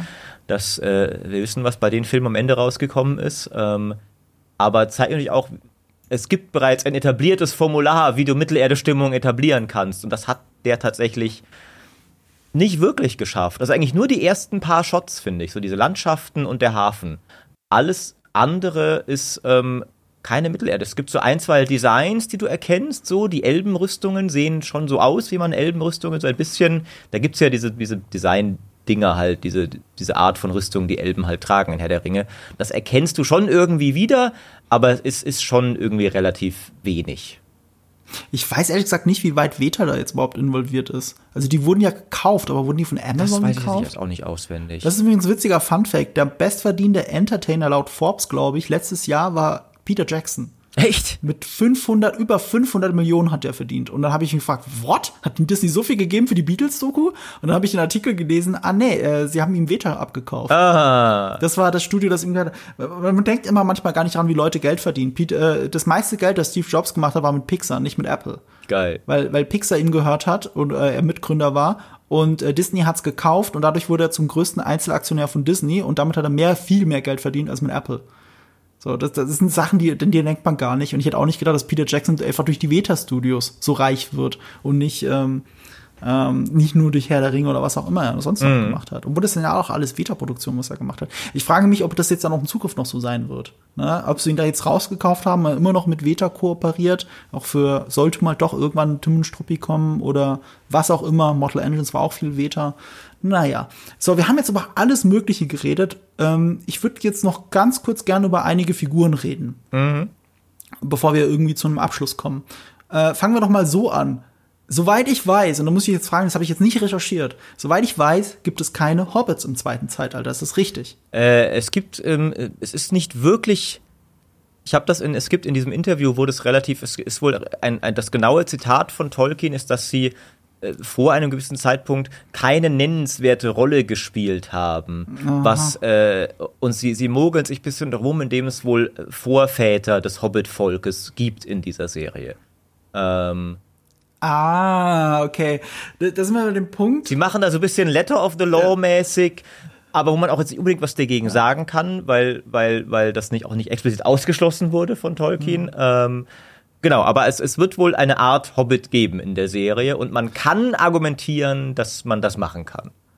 Eine Lizenzvorgabe soll ja sein, sie dürfen nicht dem Kanon widersprechen. Wobei ich schon wieder nicht verstehe, ist jetzt Kanon der Bücher oder der Filme gemeint? Wahrscheinlich der Bücher. Aber der die Filme widersprechen doch mehr oder weniger auch hier und da dem Kanon. Man kann natürlich auch von Auslassung reden, also dass, dass manche Sachen einfach nicht erzählt werden. Aber es gibt, es gibt schon auch direkte Abweichungen. Also zum Beispiel, Ja. dass äh, Arwen ähm, die, die die Rolle hat, die Glorfindel hat, was äh, die Bruinen furt und, äh, und Rettung von Frodo angeht. Also da gibt es schon Mhm. konkrete Szenen, die wirklich umgeschrieben wurden. Und was ich mit Auslassung gemeint habe, war der Typ in der Hütte. Genau, Tom? Bombadil. Äh, und Ja, der so beliebt ja, ist. genau. Und auch die, die, die Säuberung des Auenlandes am Ende natürlich auch. Also das sind so die zwei großen. Ähm, das macht dramaturgisch ja so viel Sinn, weil ihm der Ring der Macht nichts ausmacht. Und äh, dramaturgisch in einem Film würde es äh, katastrophal sein, wenn du die ganze Zeit versuchst zu darzustellen, wie mächtig dieser Ring ist und wie er Leute korrumpiert. Und dann hast du eine laute, große Figur, der das alles überhaupt gar nichts ausmacht, die dann auch einen Plothole erschafft, weil warum läufst du dann nicht einfach zum Schicksalsberg mit dem Ding? Ja, ja. Also, Und, und äh, es, Ja. es wurde, glaube ich, auch noch irgendwie mal angeführt, dass halt auch äh, Gandalf nicht mehr ganz so eindrucksvoll wirkt, weil Tom Bombadil auch viel mächtiger ist als Gandalf. Ähm, wenn du das Stimmt, auch siehst. ja. Also ähm, ich finde auch, ich, ich bin da wirklich auch auf, auf der Seite, also mag ich auch gefärbt sein, dass ich halt über die Filme gekommen bin zu der Geschichte, aber ich finde nicht, dass der Anspruch an so eine Umsetzung sein sollte. Es darf überhaupt nichts geändert werden. Es gibt gute Gründe, Dinge zu ändern. Gerade Herr der Ringe ist halt auch, so sehr ich es mag, aber du hast ja auch angesprochen, ein nicht immer, also ein schwieriges Werk in mancherlei Hinsicht, weil es halt schon langsam ist und, und so und und die Filme sind ja schon sehr lang. Also ist ja nicht so, als, als hätten sie da gesagt, wir machen jetzt auf Teufel komm raus einen zwei Stunden Actionfilm draus. Sie haben ja wirklich dem, dem, sind dem Werk, sage ich mal, auch entgegengekommen. Aber ich finde es absolut legitim, zu sagen irgendwann so, ey, wir, wir können nicht eine halbe Stunde Tom Bombadil machen, Leute. Der Film ist eh schon zu lang. Es passt auch überhaupt nicht in die Dramaturgie. Wir müssen jetzt mal schneller nach Bruchtal kommen. es passt auch nicht ins Verständnis von Peter Jackson von Herr der Ringe. Weil wenn du Peter Jackson fragst, was die ultimative Version von Herr der Ringe ist, dann sagt er immer, es ist die Kinoversion. Es sind nicht die Extended Cuts. Was? Die Extended Cuts sind nur für Fans und weil er ihnen was geben will. Aber er selber sagt, für ihn selbst sind nur die Kinofassungen, die so wie sie sind, die eigentlichen Herr der Ringe Filme. Also ähm, er hat das nicht alles nicht ohne Grund rausgenommen. Ich kann es sogar bei den meisten Sachen verstehen. Also gerade bei Fellowship of the Ring, Fellowship of the Ring oder auch hier und da bei Rückkehr des Königs. Was ich zum Beispiel hasse, ist, dass man sieht, dass sie die Piratenschiffe, ähm, dass sie die äh, erobern. Das nimmt diesen Überraschungsmoment weg, dass die Schiffe eintrudeln in den Hafen und dann kommen aber die Geister raus und Legolas und Gimli und Aragorn. Ne, das, das, das macht es kaputt, diesen Moment, dass du schon vorher weißt, dass sie die Schiffe überfallen haben. Das ist richtig bescheuert. Ähm, Umgekehrt finde ich es aber auch bescheuert, wenn man nicht sieht, wie Saruman stirbt. Das, das wäre so. jetzt mein eines Gegenargument, wo ich ja. sagen kann, also Peter, in, in dem einen Punkt kann die Kinoversion nicht die die wahre sein, ja, weil das da war ja Christopher Lee auch mega angepisst. Ja, deswegen. zu Recht, aber aber auch einfach aus aus rein dramaturgischer Sicht kannst du nicht sagen, das war jetzt der Hauptschurke für zwei der drei Filme. Ähm, jetzt jetzt muss halt aber leider mal Melch mal sauer und jetzt servieren wir ihn halt offscreen ab. Also das ist doch einfach richtig schlechtes Storytelling auch. Ich, ich kapiere auch bis heute nicht, dass er, wenn es auch nur um Zeitgründe ist, es sind ja in Wirklichkeit oft ja. Zeitgründe, ne? So nach dem Motto, du kannst nicht einen Film, der länger als drei Stunden ist, im Kino zeigen, weil dann hast du weniger Aufführungen am Tag und deswegen bombardiert es dann das mhm. Boxoffice. Deswegen muss der Film kürzer als drei Stunden sein. Das verstehe ich aber man hätte doch irgendwas anderes rausnehmen ja. können als den Tod von Saruman. Und selbst wenn du den Tod von Saruman auf zwei Minuten runterschneidest, ne, du musst ja nicht diese, dieses ganze Gelaber, okay, verstehe ich, verstehe ich. Aber, aber, aber nicht das rausnehmen, das geht nicht. Beim besten Willen nicht. Richtig. Naja, äh, ansonsten gebe ich Peter Jackson recht, das meiste, was die Extended Edition, ich gucke auch nur die Extended Version, ne? Aber ich merke, und ich habe die Kinofassung jeweils nur einmal gesehen. Mhm. Trotzdem habe ich bei den Extended-Versionen ich spüre immer sofort, ah, das ist eine Extended Scene. Nicht nur, weil das in meinem irgendwie in meinem Hinterkopf abgespeichert ist, sondern weil es sich anders anfühlt, weil der Musikübergang anders ja. ist, auch wenn sie daran gearbeitet haben, weil du merkst, dass es aus dem Pacing des Films rausgeht und so. Bis auf Saruman würde ich persönlich alles aus den Extended Editions killen für eine geile Kinofassung. Nee, Worauf wollte ich nein. hinaus? Warum habe ich das gesagt? Ähm, äh, nur um das Verständnis nochmal aufzugreifen, was ist Herr der Ringe, was ist nicht Herr der Ringe, je nach Perspektive, ne? Ist es der Extended Cut oder ist es nicht der Extended Cut? Äh, muss es zum Kanon der Bücher passen oder muss es zum Kanon der Filme passen? Was sie hier machen ist, ich glaube, du hast es schon angedeutet, ähm, sie, sie biegen dieses zweite Zeitalter so hin, mhm. weil sie sagen, wir bauen fünf Staffeln und die letzte Staffel muss irgendwo am Schicksalsberg enden und wenn du nach nach dem gehst, was J.R. Tolkien sagt, müsstest du eigentlich jede Staffel neue Figuren etablieren, mhm. bis auf ein paar, die ewig leben. Bis auf die und, Elben ähm, eben, genau, ja. Ja. Und sie verkürzen aber die Handlung. Sie verkürzen die Handlung so, dass du mehrere Figuren durch komplette fünf Staffeln ziehen kannst. Und damit ändern sie auf jeden Fall etwas aus dem Buchkanon. Ja. Finde ich persönlich in dem Fall aber etwas, was in sich überhaupt nicht schlimm sein muss. Ja, ähm, finde ich auch. Das, das ist die Art von, also du kannst, finde ich, das absolut mhm. machen und nichts von dem Geist oder der Essenz der Story verlieren. Richtig. Die Sache ist natürlich, du kannst es auch, also das, es ist eine potenzielle, ich sag mal, Fehlerquelle, um vielleicht mal irgendwie so, also wenn man über, über technische Setups redet, guckt man oft so, wo, wo, wo haben wir Sachen, die für technische Fehler, jedes extra Kabel, jeder, jeder extra PC, der in Setup mhm. involviert, da, da, da kann, das ist ein, eine Bruchstelle, wo was schiefgehen kann weil die Story kann bescheuert wirken, wenn du merkst, okay, das, das ist das, das, wirkt, das wirkt nicht, das funktioniert gerade nicht. Aber es kann auch gut sein. Das ist erstmal keine Sache, die ich ihnen per se ankreiden würde, mhm. weil ich auch da die, die, die, Sache verstehe und es, man könnte auch genauso gut sagen, also es wäre umgekehrt dann albern, also es könnte sogar die schlechtere Serie sein, wenn man sich an, an die Original-Timeline hält, weil du dann eben nur die, die Elbenfiguren haben kannst. Und ich mhm. persönlich bin sogar der Meinung, dazu kommen wir noch, es ist gar nicht so schlau von ihnen, auch wenn ich es aus Marketing-Sicht verstehe, sich so auf die Elben zu versteifen. Ähm, weil natürlich, ah, guck mal hier, Galadriel, Elrond und sowas. Ähm, aber dann hast du halt unbekannte Serienschauspieler, die sich auf einmal mit Kate Blanchett und Hugo Weaving vergleichen müssen, lassen müssen. Und ja. ähm, viel, ich fände es sogar besser, wenn man halt sagt, ähm, wir, wir konzentrieren uns auf, auf relevante eigene Figuren. Die Sache ist, ja. die können ja immer noch ikonisch sein. Und das, das ist noch so ein Punkt, weil es gibt hier Figuren, wo du, wo du sehr direkt immer noch Also du hast halt einen, einen, einen Hochkönig von Numenor, Ar-Pharason, der eine unglaublich eindrucksvolle Figur sein könnte, wo du sofort die, die geistige Assoziation hast, so zu ne, König von Gondor, mhm. Aragorn und sowas. Ähm, du hast auch, auch Elendil und, und, und so, den, den du casten kannst. Der, der, der Urahne von Aragorn, den man kurz am Anfang sieht in den, in den Herr der Ringe-Filmen. Du hast eben Sauron, den du frei casten kannst, weil es gibt keinen direkten Vergleich. Es gibt nur den, die Rüstung. Ähm, da sieht man nicht direkt, also du hast ikonische Herr der Ringe-Figuren, um die du diese Serie stricken könntest.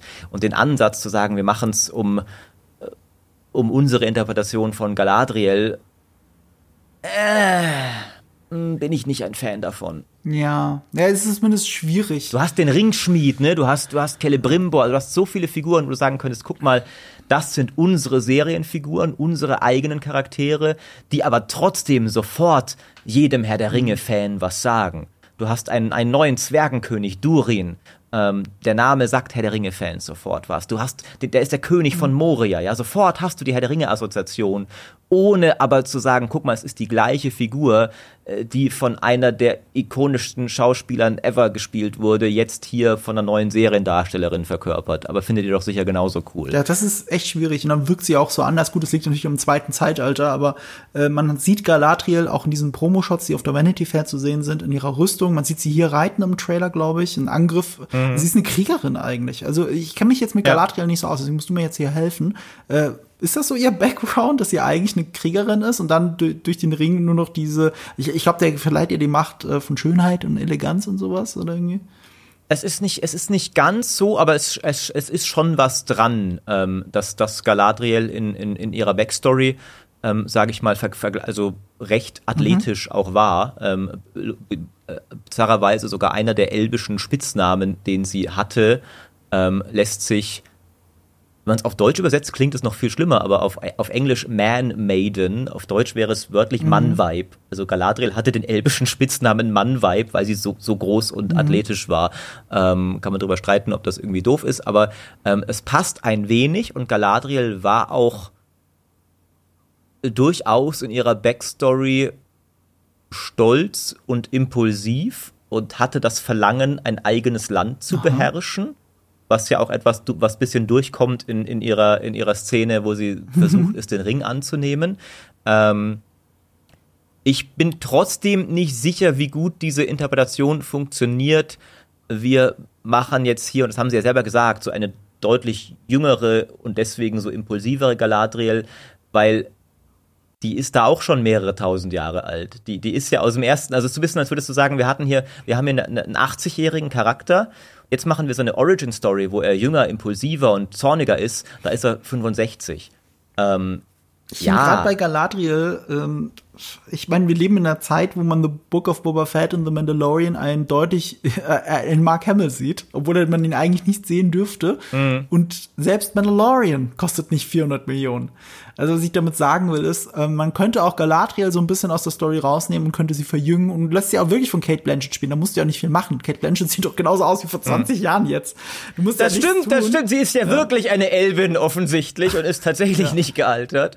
Ähm, und, und klar, wenn du das Budget hast, kannst du dir sogar, kannst du dir sogar leisten. Weaving, der Elrond äh, spielt, klar, der, der ist deutlich gealtert, aber auch da sind es eher die Falten. Also der hat ja nicht zugenommen oder so. Mhm. Der, der kann den Körper mhm. spielen, er kann dann halt keine Hauptrolle einnehmen, Galadriel auch nicht. Und ich hoffe, also was sie machen ist, sie machen sie zu Hauptfiguren. Oder zumindest zu sehr mhm. wichtigen mhm. Nebenfiguren. Und wenn du das machst, dann musst du aber auch delivern. Das ist halt schwierig, das mhm. können wir jetzt unmöglich einschätzen. Vielleicht äh, weißt du, ich hätte mir auch nie vorstellen können, dass jemand anderes Hannibal Lecter spielt, also als äh, Anthony Hopkins. Hat ja nie funktioniert. Und dann mhm. kam, äh, also es gab Hannibal Rising, es gab sogar mal ähm, als Blutmond einen Film vor Schweigen Lämmer über Hannibal Lecter, gab's auch schon. Ähm, also es gab schon zwei andere Leute, die Hannibal Lecter gespielt haben, aber der dritte war eben Mats Mikkelsen. Und Mats Mikkelsen hat das gerockt, obwohl er null Ähnlichkeit mit Anthony Hopkins hat. Und vor allem, er hat nicht mal versucht, ihn nachzuahmen oder irgendwas zu. Er hat was Eigenes gemacht. Mhm. Und Hannibal, die Serie ist fantastisch.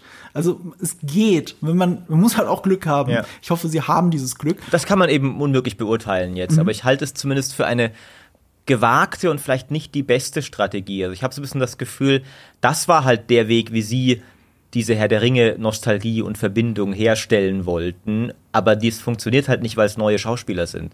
Ähm, und, und die auch so unterschiedlich sind, dass, also, du hättest ja die Figur nicht mal als Galadriel erkannt, mhm. wenn in diesem, wenn dieser Vanity Fair Artikel nicht Bildunterschriften Ja, ja, ich, ich bin gar nicht draufgekommen, dass Galadriel ist. Ich weiß es erst seit heute. Genau, ich auch nicht, ja, genau. Ähm, und äh, weil, weil viele von uns haben diese Bilder ja zuerst auf mhm. Twitter gesehen. Und auch, weiß nicht, Kollegin Steffi hat mir auch geschrieben, so weil weißt du, wer, wer in diesen Bildern zu sehen ist? Und dann wir beide so, ja, guck mal, Steffi, da, da sind Bildunterschriften. Ah, Galadriel, okay, haben wir beide, aber, aber ja. du siehst, du erkennst es zuerst nicht.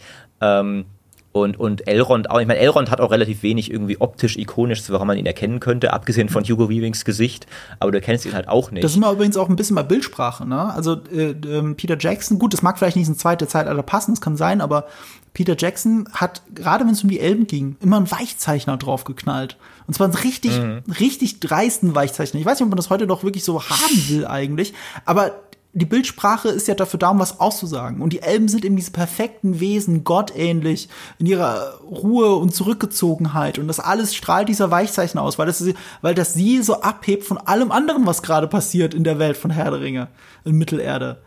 Und das ist halt clever. Ja. Und dieser Cleverness habe ich nichts gesehen in diesem Promo-Shots, kann aber damit zusammenhängen, dass Galadriel eben noch nicht die Galadriel ist. Vielleicht passiert das tatsächlich. Der, der, der Fairness halber muss man auch sagen, dass diese Geschichte von ähm, äh, vom mhm. zweiten Zeitalter, da haben die Elben nicht ganz diese ah. Luxusposition, ah. dass sie sich immer darin ausruhen können, dass sie ja so die überlegene, distanzierte Rasse sind, weil im, äh, in, im zweiten Zeitalter werden die Elben sehr direkt reingezogen in die Geschehnisse und kommen nicht immer so gut weg. Also ähm, witzigerweise ist, ist das zweite Zeitalter auch so teilweise ein bisschen ein Gegenentwurf zum dritten Zeitalter, wo uns immer gesagt wird, sehr überlegen ist A, die Elben und B, das Blut von Numenor. Das sind so die zwei besten. Blutlinien, die du haben kannst. Das zweite Zeitalter ist eigentlich die Story, wie genau diese beiden Blutlinien es so richtig verkacken. Ähm, und Deswegen äh, ist es durchaus schon insofern sinnvoll, dass man die Elben hier als bisschen mehr, also ein bisschen mehr, wie man sie auch, sogar in Herr der Ringe, ne? Die, äh, kein Weichzeichner, wo? Bei den Elbensoldaten am Schicksalsberg. Weil das sind keine Elben, die, die, die halt schön in Bruchtal herumlaunchen können. Das sind Elben, die sich die Hände schmutzig machen müssen, weil sie sonst von Sauron weggehauen werden. Und das sind die Elben, die wir da ein bisschen mehr sehen und auch ein bisschen mehr ähm, Celebrimbor war halt der größte Schmied mhm. seiner Zeit, also ein per Definition dreckigeres Handwerk, ne? Also wo da, da, da, da bist du nicht ganz so nobel und edel die ganze Zeit unterwegs. Ähm, und von daher kann man da auch durchaus so sehen, dass sie da so ein bisschen halt neue Facetten der ganzen Story zeigen, was, was auch durchaus eine, eine Sache ist, die, die bei Tolkien gerne übersehen wird, dass er durchaus auch häufiger mal mit diesen recht klaren Volksbildern, die er hatte, bricht in seiner Lore. Also, dass ähm, der, der größte Elb aller Zeiten, Feanor, war einer, der mit die größte Scheiße in der Geschichte von Mittelerde und Ada mhm. gebaut hat.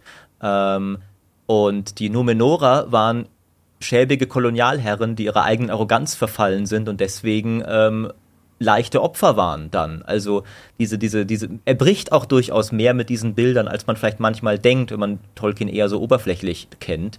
Ähm, und deswegen ist diese Sta Serie, hat eigentlich unglaublich spannenden mhm. Stoff, aber ich finde auch, das kommt bislang nicht so rüber. Aber klar, ist auch ja, nur ein ja, genau. Teaser. Uh, ich möchte ganz kurz bei Elrond bleiben. Weil das war der Darsteller, ich gesagt habe, der ist aus Game of Thrones und das macht es fast schon fatal. Der Elrond-Darsteller, ich lass mich kurz nochmal nach seinem Namen schauen. Ähm, äh, Robert Aramayo, den kennen wir alle als den jungen Ned Stark in Staffel 6 was, glaube ich. Aus dem Flashback. Stimmt. Das ist der. Das ist fucking Ned Stark. So. Und das ist schon eine Stimmt, Aussage, wenn du, sagst, äh, eine der wichtigsten Figuren in, in, in, äh, in, Herr der, in der Herr der Ringe-Serie wird von der Game of Thrones-Serie von natürlich dem zweiten Schauspieler, einer der wichtigsten Figuren, aber von dem gespielt und auch mit langen Haaren. Aber, aber ist das nicht ein lustiger Full Circle, dass der alte Ned Stark von Boromir gespielt wurde, ein Herr der Ringe-Charakter, und jetzt äh, der neue Ned Stark wieder zu Herr der Ringe den Bogen stellt. Daran habe ich gar nicht nachgedacht. Also Ned Stark ist für mich so sehr Ned Stark, dass ich immer vergesse, ach, das ist ja gleichzeitig Boromir. Natürlich. Das finde das find ich fast schon poetisch. Ja, ein bisschen poetisch ist es. Äh, ich will doch gar nicht so viel mehr jetzt, wir haben ja schon lange geredet, jetzt über alle anderen Figuren reden. Das meisten sind ja dazu erfunden, muss man dazu sagen. Also ich, ich, also ich, du bist da besser als ich, aber von den meisten Namen her, ich meine Isildur, klar, weiß ich, wer das ist. Und dann hört es auch schon ja. langsam auf. Durin hast du auch gerade gesagt. Ähm, äh, und ja, ich weiß schon gar nicht weiter. Sehr, sehr, sehr viel erfunden. Also es gibt irgendwie diesen, diesen Menschen, der da mit Galadriel zusammen einen Schiffbruch erleidet. Ähm, dieser, dieser Elb da im Ach, Wald. Das war das auf dem Floß da. Ah. Genau, ähm, also die Story genau kennt man noch nicht, aber irgendwie sowas. Äh, und, und, ähm, und das finde ich auch, ich meine, das müssen sie zum Teil und können sie auch machen, weil das zweite Zeitalter mhm. ist halt nun mal nicht so genau definiert und da kann man viel dazu erfinden.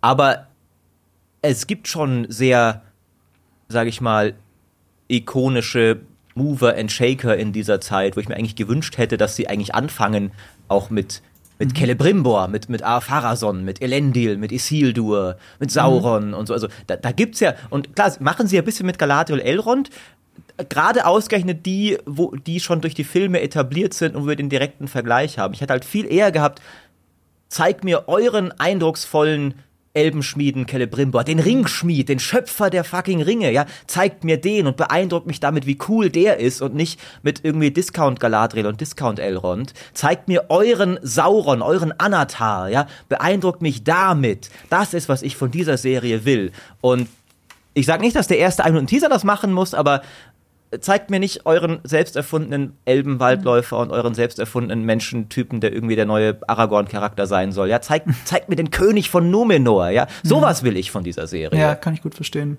Der erste Teaser zu Star Trek von 2009 war auch, wie das Schiff gebaut wird. Das war gar keine Szene aus dem Film, es war einfach nur so was ähnliches haben sie hier aber auch gemacht mit diesem, Titel, den sie revealed haben, durch das, mit dem Holz. Schon mit dem, mit dem der ja. geschmiedet wurde, wie so ein, wie ein Ring Aber zeigt auch ein bisschen wird, die Krux bei der Serie. Das war echt alles. Das war echtes Eisen, das sie irgendwo, also flüssiges Eisen, das sie in Holz gegossen haben in der Form mhm. und so. Aber es ist so gefilmt und sieht so clean aus, dass du denkst, das ist CGI. Stimmt, ja. ja. Und so ist es ja auch hier. Ich meine, eine der meistgelesenen Vorwürfe an diesem Trailer war, das ist alles CGI. Und ich muss sagen, ich bin mir da gar nicht so sicher bei vielen Sachen. Ich würde bei vielen Sachen sagen, ja. das sind vielleicht auch Set-Erweiterungen einfach. Der Hafen ohne die Gebäude, aber dass die ja wirklich so äh, eine, eine, eine, eine ähm, Bucht reingesegelt sind und es dann so gefilmt haben und dann haben sie den Rest. Kann sein, muss nicht, aber, aber das weiß ich gerade nicht, weil es so clean und so perfekt aussieht. Deswegen kann ich das nicht sagen. Aber dann fühlt es sich an wie CGI und alles clean und zu perfekt ist. Das ja. ist so eine Krux. Äh, Game of Thrones war da auch oft cleverer. Die haben sehr oft, ähm, spielt es ja zum Beispiel, äh, Harrenhal, äh, nimm mal nur mal Harrenhal als Beispiel. Mhm. Das, du, das meiste, was du von Harrenhal siehst, spielt in so einem Vorhof und spielt in dem äh, Command, äh, in der Kommandozentrale von Tywin Lannister mit Arya. Mhm. Das ist das meiste, was du von Harrenhal siehst. Du siehst fast, fast gar nichts. Aber ganz am Anfang, bevor sie nach Harrenhal, Harrenhal reingehen, gibt es einen Establishing Shot, wie Harrenhal aussieht von weitem und wie sie drauf zulaufen. Mhm. Und das ist äh, ein sogenanntes Digital Matte Painting. Das ist im Prinzip die gleiche Technik, wie sie es bei Star Wars vor 50 Jahren verwendet haben, ähm, nämlich nicht ganz, eher vor etwas mehr als 40 Jahren, ähm, wie sie auf einer Glasscheibe rumgemalt haben und dann äh, gewisse Filmausschnitte, die sie wirklich drehen konnten, die sind, sieht man, oh sorry, durch die Glasscheibe durch und dann sieht es aus wie ein großes Set. Dann sieht es aus, als würden da 50 Sturmtruppen stehen, aber in Wirklichkeit stehen da zwölf. Und, und das ist halt cool. Das ist Matte Painting. Und das Digital Matte Painting ist das Gleiche. Ja. Das macht jemand digital. Das wird dann nochmal so bearbeitet, dass man einen leichten Kameraschwenk reinmachen kann, dass es aussieht wie ein 3D-Modell. Und dann laufen die Leute drauf zu. Und das sieht echt aus. Und das ist ein kurzer Establishing-Shot, dann ist das in deinem Gehirn drin. Du brauchst keine krasse Kamerafahrt, du brauchst keine riesigen Sets dafür. Dir reicht dieser dreckige Hinterhof und der Raum von Lannister und du weißt, wie Harrenhal aussieht. Und dann hast du für Low Budget, hast du äh, ein Big Budget produziert gerade. Und sie haben aber Big ja. Budget und protzen die ganze Zeit mit dem Big Budget und das sieht auch noch aus wie CGI dadurch. Und das ist halt ein komischer Stimmt, Krux. Ja. es ist eine Sackgasse, in die sie sich manövriert haben, aus der sie mit dem richtigen, fertigen Material vielleicht wieder rauskommen. Wir haben ja jetzt viel über die Figuren geredet. Ich möchte noch eine Figur nennen, äh, die vielleicht, du hast es ja so schön gesagt, man weiß eigentlich nicht, wer Sauron wirklich ist, so richtig. Es gibt eine Figur, die heißt merkwürdigerweise, aber ich habe das auch nicht weiter recherchiert, auf IMDb The Stranger.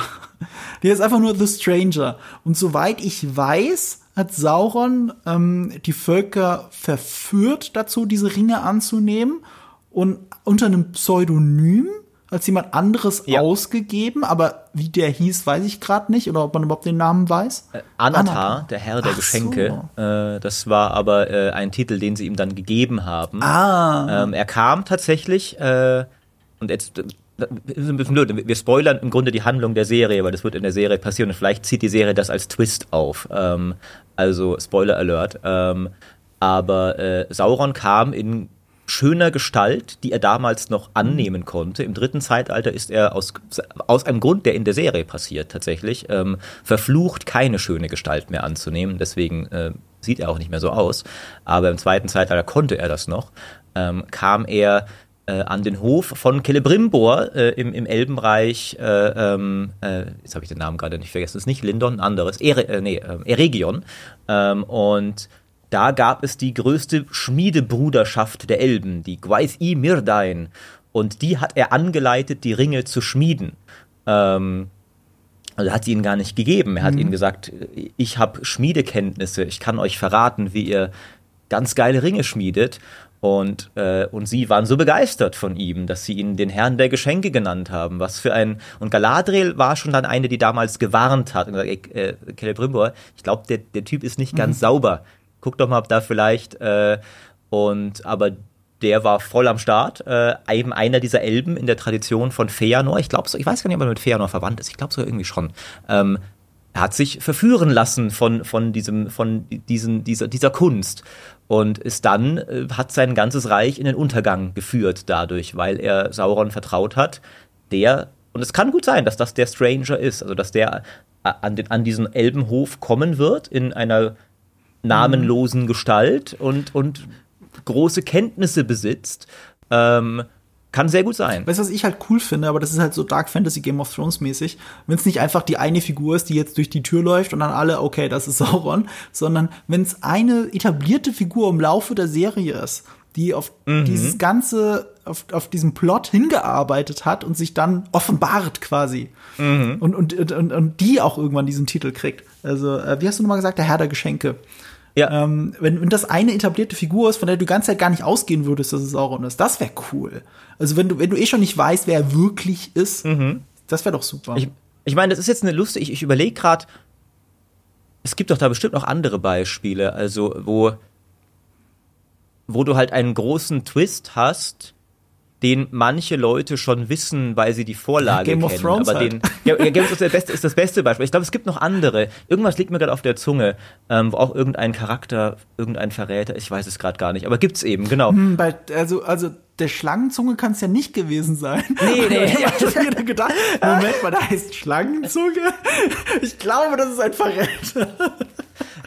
Ja, ja, ja, ja, äh, Schlangenzunge hat, dem, dem haben sie, haben sie echt keinen Gefallen getan. Der hat doch gar keine andere Wahl. Äh, Warte, du bist mein Herr der Ringe Spezialist. Muss ich mal fragen. Haben die ihn immer nur so genannt oder hieß der wirklich so? Also war das sein angeborener Name?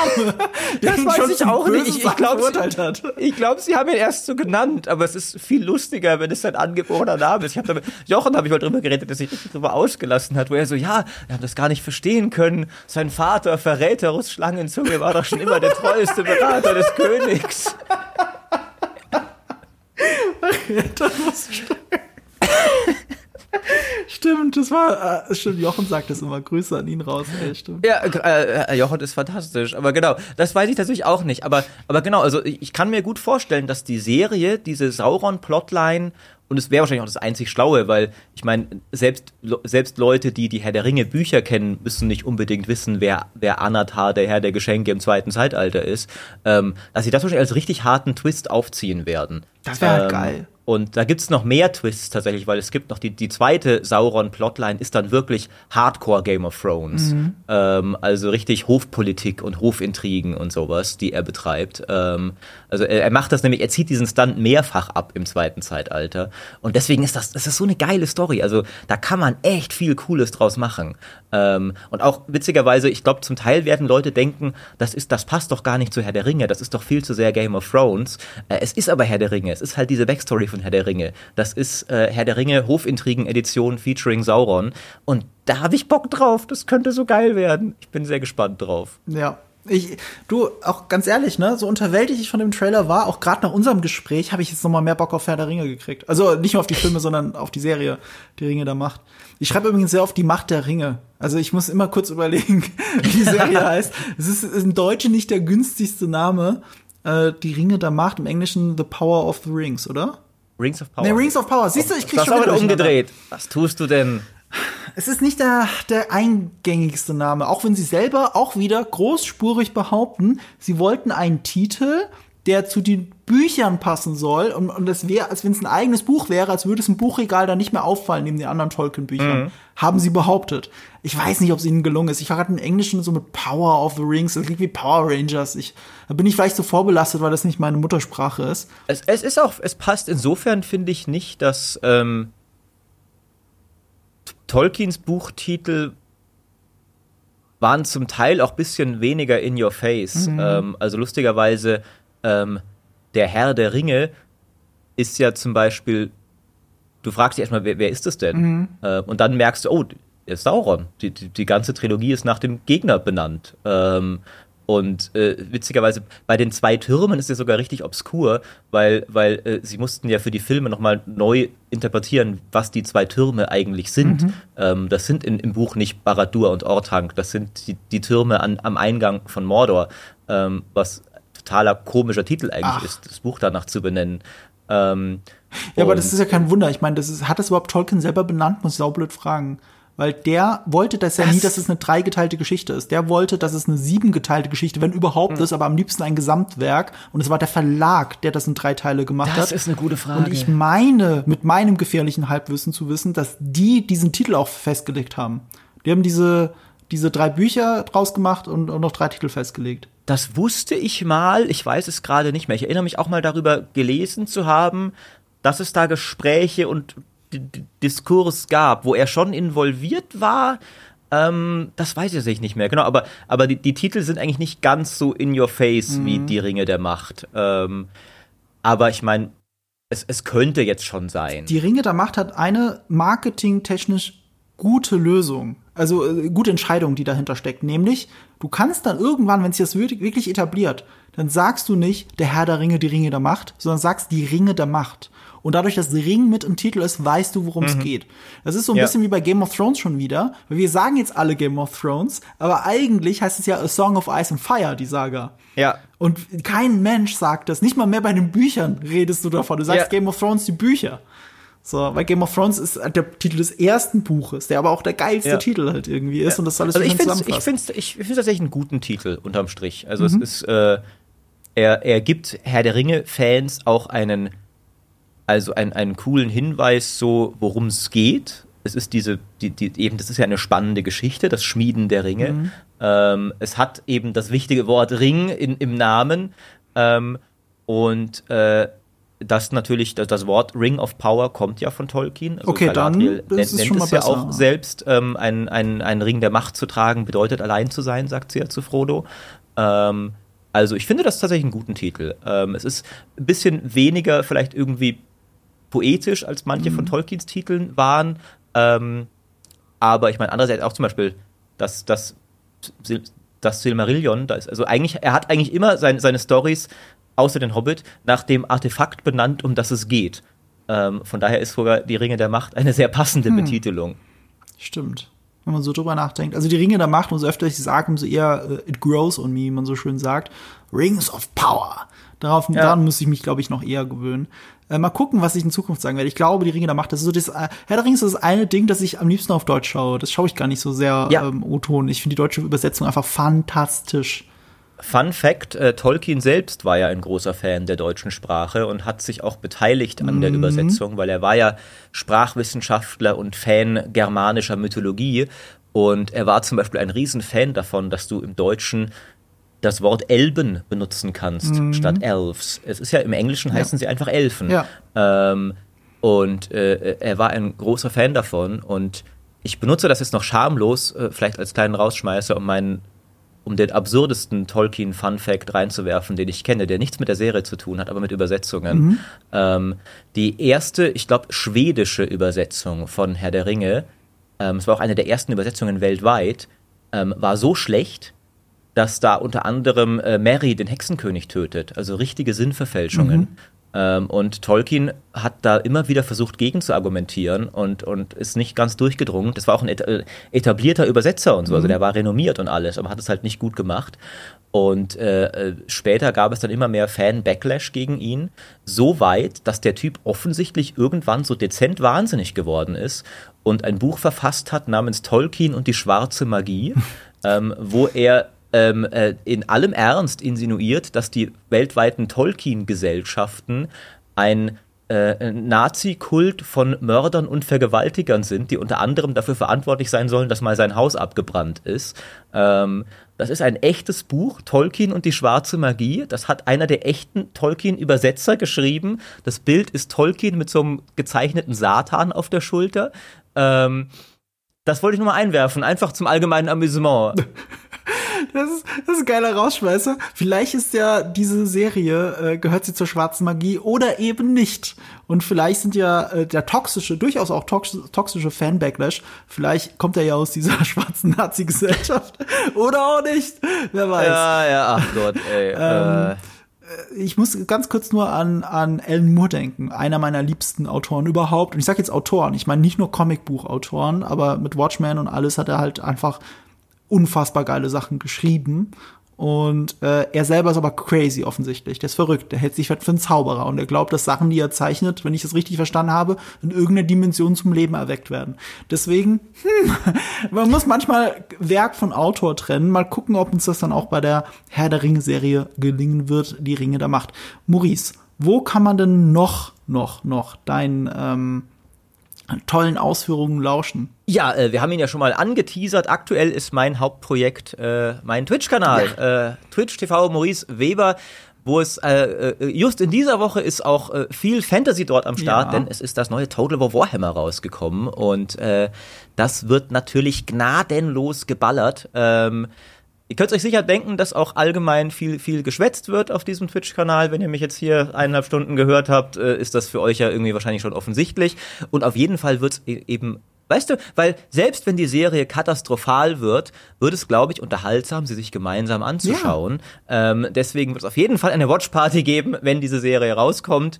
Ähm, ich freue mich über jeden, der vielleicht mal vorbeischaut. Ansonsten, Marco hat es auch schon gesagt, äh, man, ich, ich, ich geistere so durch, durch die verschiedensten Medien der, der, der Gaming-Landschaft. Artikel auf GameStar.de, Videos auf GameStar YouTube, Podcast im GameStar Podcast. Äh, auf jeden Fall alles, alles fantastisch mhm. und ihr solltet alles das jetzt überall abonnieren, wo ihr es abonnieren könnt. Ich kann auch bestätigen, dass äh, dadurch, dass du auch Crusader Kings 3 spielst auf deinem Kanal, dass es da auch zu gewaltig viel Hofintrigen kommt und dass das oh schon ja, sehr Game oh of ja. Thronesig und Herr der Ringe mäßig wird.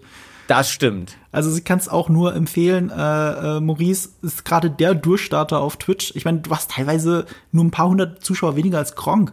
Ne? Wir machen gerade so viel Werbung für dich, aber du bist schon ein großer Streamer. Das ist so krass. Ja, Gronk ist schon nochmal größer ja, als natürlich ich. ist er größer, äh, aber, aber ich habe einmal habe ich wirklich auf die Twitch-Startseite irgendwie geguckt und da warst du gerade live und Gronk war live und du hattest 200 Zuschauer weniger als Gronk. Das ist krass. Ich glaube, man muss da unterscheiden. Es gibt zwei Gronk-Kanäle. Ach scheiße, jetzt machst du wieder alles kaputt. Ja diesen, nee, sorry, es ist, äh, nee, äh, es gibt ja diesen Gronk TV-Kanal, der glaube ich nur eine Wiederholung ist. Äh, was, aber wenn, wenn Gronk selber live geht, hat er irgendwie 20.000. Okay, dann vergiss alles, was äh, ich gesagt habe. Aber, aber trotzdem, aber trotzdem, äh, trotzdem äh, läuft es gerade ganz gut auf ja, Twitch. Eben. Und man, man kann ja auch Erfolg haben, wenn man noch nicht so erfolgreich ist wie Gronk, sagen wir mal. Das, die, die Welt hat ja zum Glück noch Platz äh, für Leute, darunter. Wenn die Welt äh, nicht für dich Platz hat, dann weiß ich nicht, für wen die Welt Platz hat. Bisschen so, weißt du, weißt du, wenn, wenn Gronk Herr der Ringe ist, dann bin ich, kann ich ja immer noch die Witcher-Serie sein oder ja, sowas. Das ist doch in Ordnung. Vom, äh, ist doch auch okay. Ja. Oder die Ringe der Macht. Ähm, Maurice, das war super und ich war gerade so dankbar, dass du mein gefährliches Halbwissen mit so viel Wissen über Herr der Ringe gefüllt hast. Ey, wenn, ich muss es jetzt schon sagen, ich muss dich einladen, wenn wir über die Herr der Ringe-Serie reden, dass wir dich mit reinnehmen wieder. Das ist ja erst, in, warte mal, lass mich auf die Uhr schauen, in einem halben Jahr, mehr als ja. einem halben Jahr. Aber können wir gern jetzt schon festmachen. Ja. 2. Ähm, September ist es, glaube ich, soweit. Ja. Ich habe mich äh, auf jeden Fall äh, sehr, sehr gefreut über die Einladung auch. Ähm, wir hatten ja schon ab und an haben wir ja zusammengearbeitet in so manchem Projekt. Das war eigentlich immer sehr fruchtbar und positiv. Äh, und äh, War unser Magic-Projekt, das muss man dazu sagen. Unser Also, Magic-Projekt, Wir haben eine richtig, Zeit lang, richtig. also wirklich fast zwei Jahre lang, glaube ich, jede Woche Ja. Magic the Gathering gespielt im Stream bei der GameStar. Gibt's bestimmt irgendwo noch zum Aufrufen. Äh, Magic Knights, wie wir es genannt haben. Und da sind wir ja eher Todfeinde in diesem Spiel der Intrigen. Äh, Das hatte auch was so Ja. Hochintrigenmäßiges, ja. das war's auf jeden Fall. Da warst du aber auch definitiv der Sauron. Ja, gerne, gerne. Ich war vielleicht Schlangenzunge, das, das lasse ich noch zu. Saruman vielleicht, aber, aber du warst, du warst Sauron. Das kann man schon sagen. Schlangenzunge warst du. Verräterus Schlangenzunge. Okay, ja, du, dann sehen wir uns Richtung 2. September wieder und ihr dann Jawohl. auf jeden Fall auch die Watchpartys bei Maurice. Da werde ich auf jeden Fall auch mal reingucken, das kann ich dir sagen. ähm, hast du dir schon genauer Gedanken gemacht, ob das immer dann so zeitgleich zum, also irgendwie ein paar Tage später, so fürs zweite Gucken quasi oder super nah Nee, dran ich, an ich, der ich glaube, ich glaube, ich würde wirklich so den, die, die authentische First Experience Ach, live machen. Das ist krass. Ähm, ich glaube, das ist spannend. Ähm, aber ich habe ich hab tatsächlich noch nie eine Watchparty gemacht. Äh, doch einmal habe ich irgendwie eine Anime-Folge mal irgendwie random noch am Ende eines Streams gehört. Ich muss noch ein bisschen gucken, was da das Beste ist Mhm. tatsächlich. Ich weiß doch noch gar nicht, was da die die Best Practice, Also- wie man so schön sagt, ist. Ähm, auch was, was Leute wollen. Ne? Das würde mich auch interessieren, ob Leute mein Bauchgefühl Mhm. wäre, du guckst es nicht sofort und die First Reaction, weil bei der First Reaction willst du ja auch nicht drüber reden, was die Leute sagen. Ne, Du wirst ja nicht Stimmt, über die Dialoge ja. quatschen, aber so zwei, drei Tage später. Ich kann zum Beispiel sehr empfehlen, oder ich habe es selber nicht gesehen, aber ich krieg das mal mit auf Social Media. James Gunn macht jeden Samstag eine Watchparty von seiner neuen Folge Peacemaker. Und zwar teilweise Ah. mit dem Cast. Also, also er macht das nicht als Livestream, aber er guckt zusammen mit den Leuten und dann kommentiert er alles live auf Twitter, wie ein Audiokommentar. Und, und das ist halt, also das funktioniert, glaube ich, weil es dann wirklich wie ein Audiokommentar ist. Mhm. Und jeder hat die Folge im Zweifelsfall schon gesehen, weil es ja wirklich ein paar Tage später ist. Ich glaube, die kommt vom Mittwoch auf Donnerstag raus oder so in Mhm. den USA. Und dann am Samstag, also wirklich so. Ich ich, meine, ich kenne das ja auch nur von Game of Thrones. Ich habe Game of Thrones Livestreams gemacht. Die gingen dann einen Tag oder zwei Tage später nach Ausstrahlung der Folge. Und ich glaube, das war schon ganz gut, weil die Leute wollen das so für sich erleben. In Kann reiner, sein, purer ja, Form. stimmt. Stell dir vor, du guckst Herr der Ringe zum ersten Mal, aber die ganze Zeit ist ein quatschender Typ neben dir. Das stimmt, Ja. das stimmt. Also hast recht. Ja. ein, ein Tag später. Einfach ein oder zwei Tage später. hast recht, Aber ja. das kannst du dir noch in Ruhe ausdenken. Ihr werdet das alles sehen dann ähm, ab dem 2. September rum, ungefähr. Jawohl. Okay, dann äh, ich wünsche dir was. Ich dir auch. Vielen Dank, dass du hier warst. Und leider habe ich keine gute Idee für ein Abschiedswort. Hast, hast du äh, irgendeine gute Idee, ein Herr der Ringe-Zitat? Irgendwas? ja, ich erwische dich jetzt kalt, ich weiß, aber ich habe selber nicht drüber nachgedacht, was die Verabschiedung sein könnte. Ich Depp. Ich habe mir nur eine ja Anmoderation ganz zurechtgelegt. Vielleicht, Das ist ja ganz oh, pass schlimm. auf, dann, dann enden wir einfach mit den großen Worten der Russen, aber korrigiert. Nämlich, The shadow that bred them can only mock. It cannot make. Not real things of its. Ach, scheiße, ich hab schon verkackt. Not.